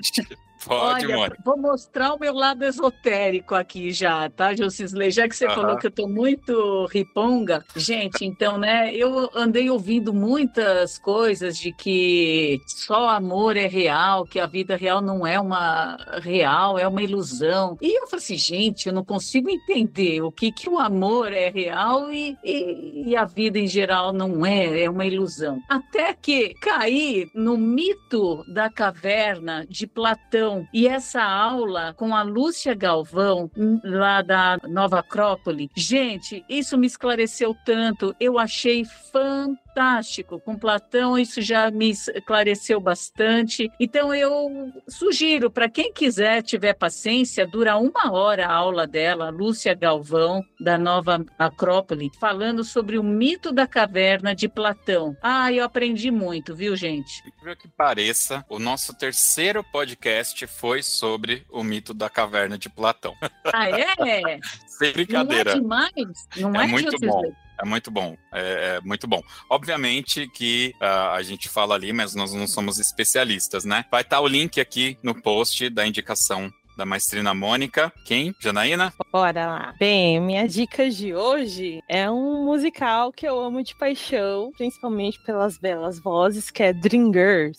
Faz parte da minha história, principalmente porque eu gosto muito de cantar, e fica aí essa dica pra vocês. A oportunidade perdida do Ed Murphy ganhar um Oscar. Todo mundo falou que ele merecia pelo menos ser indicado. Acho que ele não chegou a ser indicado, né? Como Concordo. ator coadjuvante. Foi um dos melhores papéis do Ed Murphy, pessoal. Então indico muito fortemente é, esse musical. E tem, acho que se não me engano, tem espetáculo na Broadway, tá? Quem for bom de grana aí, vale a pena. Além do filme, claro. Célia, Mariana. Opa, é, eu não sei se eu já dei essa dica aqui, mas se eu já dei, eu vou dar de novo essa dica. Não tô nem aí. Porque é, justamente é, a Mônica falou, né, que a Banda Sinfônica Jovem vai fazer Rei Arthur, né, este ano novamente. E um livro que eu achei, quer dizer, na verdade são quatro, né, pelo menos a edição que eu li. Eu achei maravilhoso porque eu gosto muito realmente dessas histórias de cavaleiros e tudo mais, e também da história do Rei Arthur. Foi As Brumas de Avalon, que é a história do Rei Arthur, só que sob o ponto de vista da Morgana. Né? E é escrito por uma mulher, né? Marion Zimmer Bradley. Então, fica aí essa dica. Alguém já falou realmente desse livro aqui, só não me recordo se, se foi você. Mas é, uma, é um livro bacana, bem, bem fácil de ler. Vocês vão demorar aí um ano, talvez, para ler, porque ele é bem fininho, assim. Brincadeira. Muito bem, Mariana. Bom, minha dica é o livro que eu estou lendo no momento. É A Ilha. Só não consegui ligar aqui para eu saber exatamente o, o escritor. Vou dar uma pesquisada aqui. E é um livro que fala sobre o modelo de sociedade que está sendo colocado em prática numa ilha, né? Então é bem interessante, assim, acho que em todos os sentidos da gente como ser humano, coloca a gente em situações assim de pensamentos, né? Será que isso funciona? E aí, como a gente começa a ler a história, a gente se coloca, né, na situação daquilo ali. Não é a questão se fosse com a gente, é a questão de eu sou essa pessoa, né? Então, mexe bastante, é bem interessante. Aldous Huxley, Ok. a ilha de Aldous Huxley. Huxley. Tudo bem. Lembrando que vai ter link aqui no post, então fiquem tranquilos aí, quem estiver ouvindo. Depois é só acessar o, o Toque 2. E a segunda dica aí, se eu posso dar, Claro. é o mundo Bita, né, gente? Porque eu só tenho visto isso na minha vida. Mundo Bita Bita. os Animais 1, Bita os Animais 2, Bita aí o fundo do mar. O que vocês perguntarem pra mim, eu tô ó, afiada. Nossa, eu amo Mundo Bita. Uma das coisas de melhor demais. qualidade que tem pra criança. Verdade. Eu canto todas aqui. Verdade. Vamos cantar agora? Vamos. Ai, meu Deus. Ainda existe o, High Five? Eu assistia High Five, High Five e Backyardigans. Nossa, Backyardigans. Nossa, backyard. O Backyard. Na minha é da época, hora. quando era cor-de-rosa, gente. Pois é. Pois é. Bom, é, é minha vez agora. Pessoal, eu, eu, eu vou dar duas dicas. A primeira é do ponto de vista musical. Eu não sei se estreou no Brasil ainda. É um filme chamado Tar. T-A-R. Tá? É com a Kate Blanchett. Não é uma, uma história baseada em fatos. Tá? Ela é uma maestrina tá? do, do, de uma orquestra em Berlim. Eu não me recordo agora se ela faz referência à orquestra de Berlim ou se é de uma or outra orquestra, tá? Então, é, me perdoem. Eu ainda não terminei de assistir porque ele é um filme extremamente pesado. O texto dele eu achei muito pesado e ele faz muita referência a uma obra específica que essa maestrina está preparando para apresentar com a banda. Então a gente vê muito aqui a, a Mônica falando sobre preparar o repertório para apresentação e tal. Então é o que está acontecendo no filme, tem esse contexto, né? Então fica aqui a, a indicação desse filme, porque é, ela tá com uma indicação ao Oscar e não é à toa. Eu não vi ainda o outro filme que, que ela tá concorrendo como a melhor atriz, tá? Mas eu vou falar que se ela ganhar, é muito merecedor. Eu estou assistindo e eu estou observando muito a questão da movimentação da mão dela, se ela tá no ritmo do que a, orquestra tá executando, sabe? Aquela coisa chata de músico. E eu percebi que ela fez um trabalho de preparação ali muito intenso para esse papel. Então fica aqui o Tar, que é um, uma excelente, um excelente filme aí. Tá? Mas o Tar eu me lembrei agora, tá? A minha dica original é uma comédia, está disponível no HBO Max, mas eu me lembro que passava no canal da Warner, tá? Na TV por assinatura. Se chama Mom, né? Mãe, M-O-M. Tá, que seria de mãe. E por que, que eu tô fazendo essa indicação? Que eu acho que é esse que é, o, é, é o, é a questão. Eu achei engraçado. A Janaína, ela tocou num ponto interessante, quando ela falou assim que você tem as suas vivências, né? Então você tem que procurar esse olhar do ponto de vista da tal. É uma série de comédia que eu não consigo rir. E por que que eu não consigo rir? Eu vou explicar o porquê. Tem a, a atriz ali principal, que ela é uma mãe, solo, né? É, ela tem uma filha, não adolescente, uma, uma, uma, filha já jovem, tá? E tem um garoto menor. Só que ela é ex-drogada, ex. Como que fala? Tem um nome bonito para falar que ela era bêbada. Agora tem um outro, um outro nome mais bonito, me desculpe. Pode falar, Janaína. Alcoólatra. Alcoólatra, mas não é. Tem outro nome, um nome mais é, politicamente correto. Ela fala na série, mas eu não, não guardei, tá? E então ela tinha problemas com drogas e com bebida, tá? E aí a série começa ali e tem muito a filha mais velha jogando isso na cara dela. Ah, era muito melhor quando eu tinha que te buscar na sarjeta. E aí tem aquelas risadas de fundo porque tem sempre uma piada. Só que isso para mim não soa nenhuma piada nisso, tá? E aí aparece a mãe dela. Então vive a, a avó, a mãe e a, a, a, neta filha. Então são três gerações, tá? E aí vai um spoiler aqui, porque a menina mais jovem, obviamente, vai ficar grávida em algum momento, né? E aí eu falei, caramba, vamos colocar quatro gerações na série e tal. Só que essa questão da menina ficar grávida e esse spoiler acontece, gente, primeiro episódio, tá?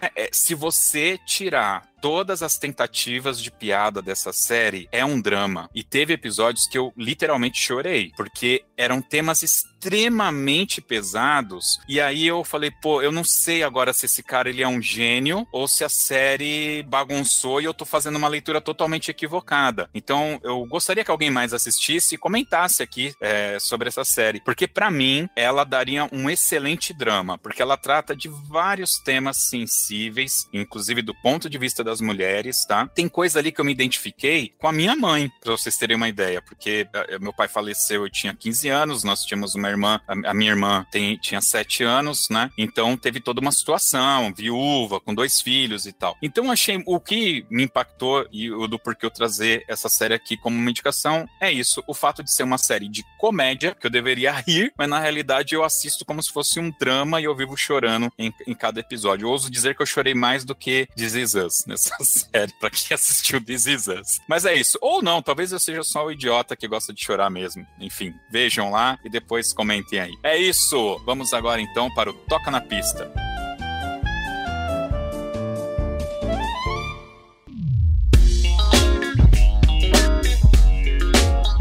Muito bem, meus queridos, toca na pista é aquele momento onde as nossas convidadas vão escolher uma música para a gente ouvir aqui no final. Obviamente, não pode ser qualquer música, né? Tem aquela música que toca o coração, que dá aquela lagriminha, que dá aquele sorriso maroto, que você lembra daquele perfume, daquele cheiro, daquele beijo, enfim, daquele momento único da sua infância, da sua adolescência. Não sei, vale qualquer coisa aqui, mas tem que ter um porquê. Tem algumas regras. Por exemplo, Célia, não vale Triângulo das Bermudas. Mônica, não vale Música das Esferas tá bom? É, acho que é só essas duas regras.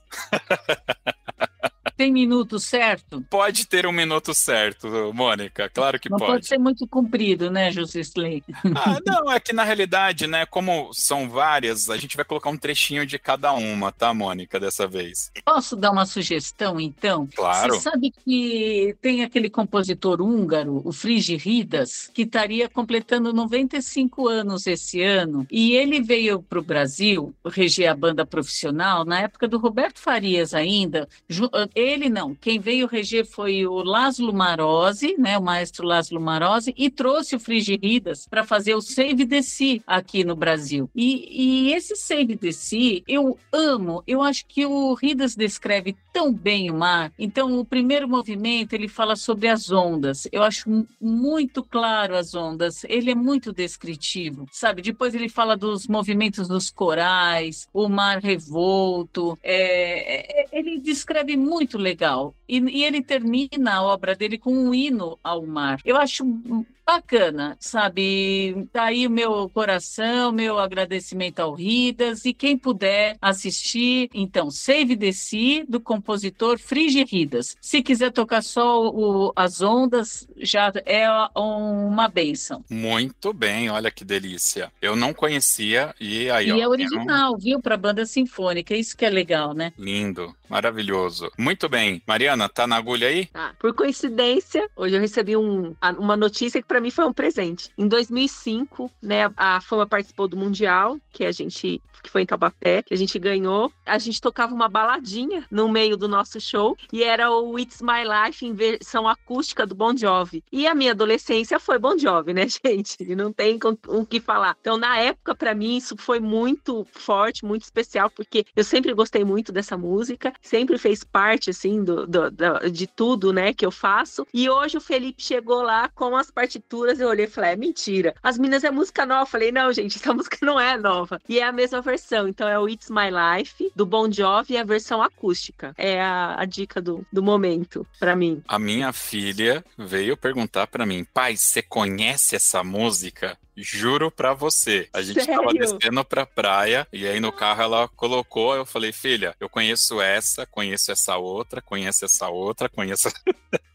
e agora é porque recentemente tocou num comercial da televisão, né? É, uma, não... uma menina é, americana e ela, ela regravou a versão acústica, só voz e violão, a coisa mais linda, numa voz feminina ficou e aí virou o hit do momento de novo. Ah, então deve ser por isso. Legal, deve. show de bola. Janaína! Olha, o que está ultimamente, assim, que eu ando ouvindo muito é sobre o amor, é uma releitura de Josué Lopes, né? E aquela introdução com solo de oboé acabou comigo, então acho que para mim a melhor dica de hoje musical seria esta. Muito bem, tem uma versão específica, não? É, é essa versão dele mesmo, que é uma regravação do Alexandre, esqueci o nome, ele era um violonista famoso. Show de bola. Muito bem. Célia Bittencourt. Vamos lá. Bom, eu já fui roqueirona, assim, sabe? De andar com camiseta preta e tudo mais, né? E daí, aproveitando, né, que a Mônica relembrou que o André Mato cantou no... Foi no Rei Arthur ou na Viagem ao Centro da Terra? Ah, Mônica, ele cantou, ele cantou nas duas versões mais recentes, do Rei Arthur e do, do Viagem. Ele cantou com a gente. De 2010 para cá, ele que 2005 ele já estava com a gente. E ó, ó, não sei se vai dar pra ver, olha só o que, que eu guardo ainda dessa minha época de, de, de roqueira, né? Uma camiseta do Angra, né? Ah, que legal! Eu era fanzaça do Angra e eu tenho escutado muito, né? Esses dias eu tava, estou ainda né, em prestação de contas, tenho que entregar duas prestações de contas anual essa semana, pra eu, pra eu conseguir fazer só escutando muito heavy metal.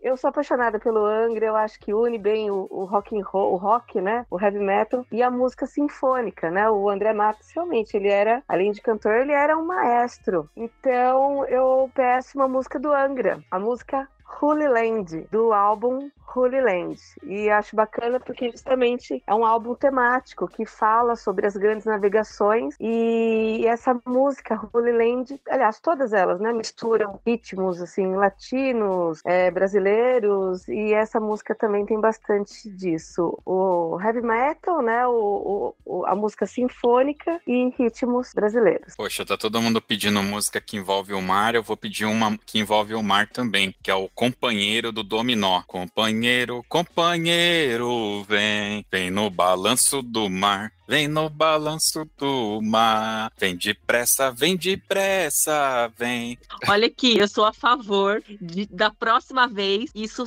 ter um vídeo registrado para todo mundo ver o Com certeza, a coreografia. Tá, especial, por favor. Por favor, por vídeo. Concordo. o Josley, ele não só sabe a letra, como ele sabe a coreografia. Não, pô, mas é uma música que qualquer coisa que você faz dá certo, concorda? ó, ó, ó. Não, eu não concordo. Acho que você era fã mesmo e você lembra. É. Lembra que canta e dança até hoje. Tá bom, tá bom. Já entregou, já. Muito bem, pessoal. Eu mais uma vez agradeço a participação, maestrina Célia Bittencourt, Mônica Giardini, professora Janaína e a nossa coreógrafa Mariana. Muito obrigado pela disponibilidade de vocês, de ser esse tempo para a gente bater esse papo, essa loucuragem toda que rola aqui. Valeu, obrigado a você, ouvinte, que chegou até aqui. Mais uma vez, o meu muito obrigado. É você que faz esse podcast acontecer. E lembrando que para ouvir este e outros podcasts do Toque 2, basta acessar o nosso site toque2.com.br. É isso e até 2024 com os oito anos do Toque 2. Valeu!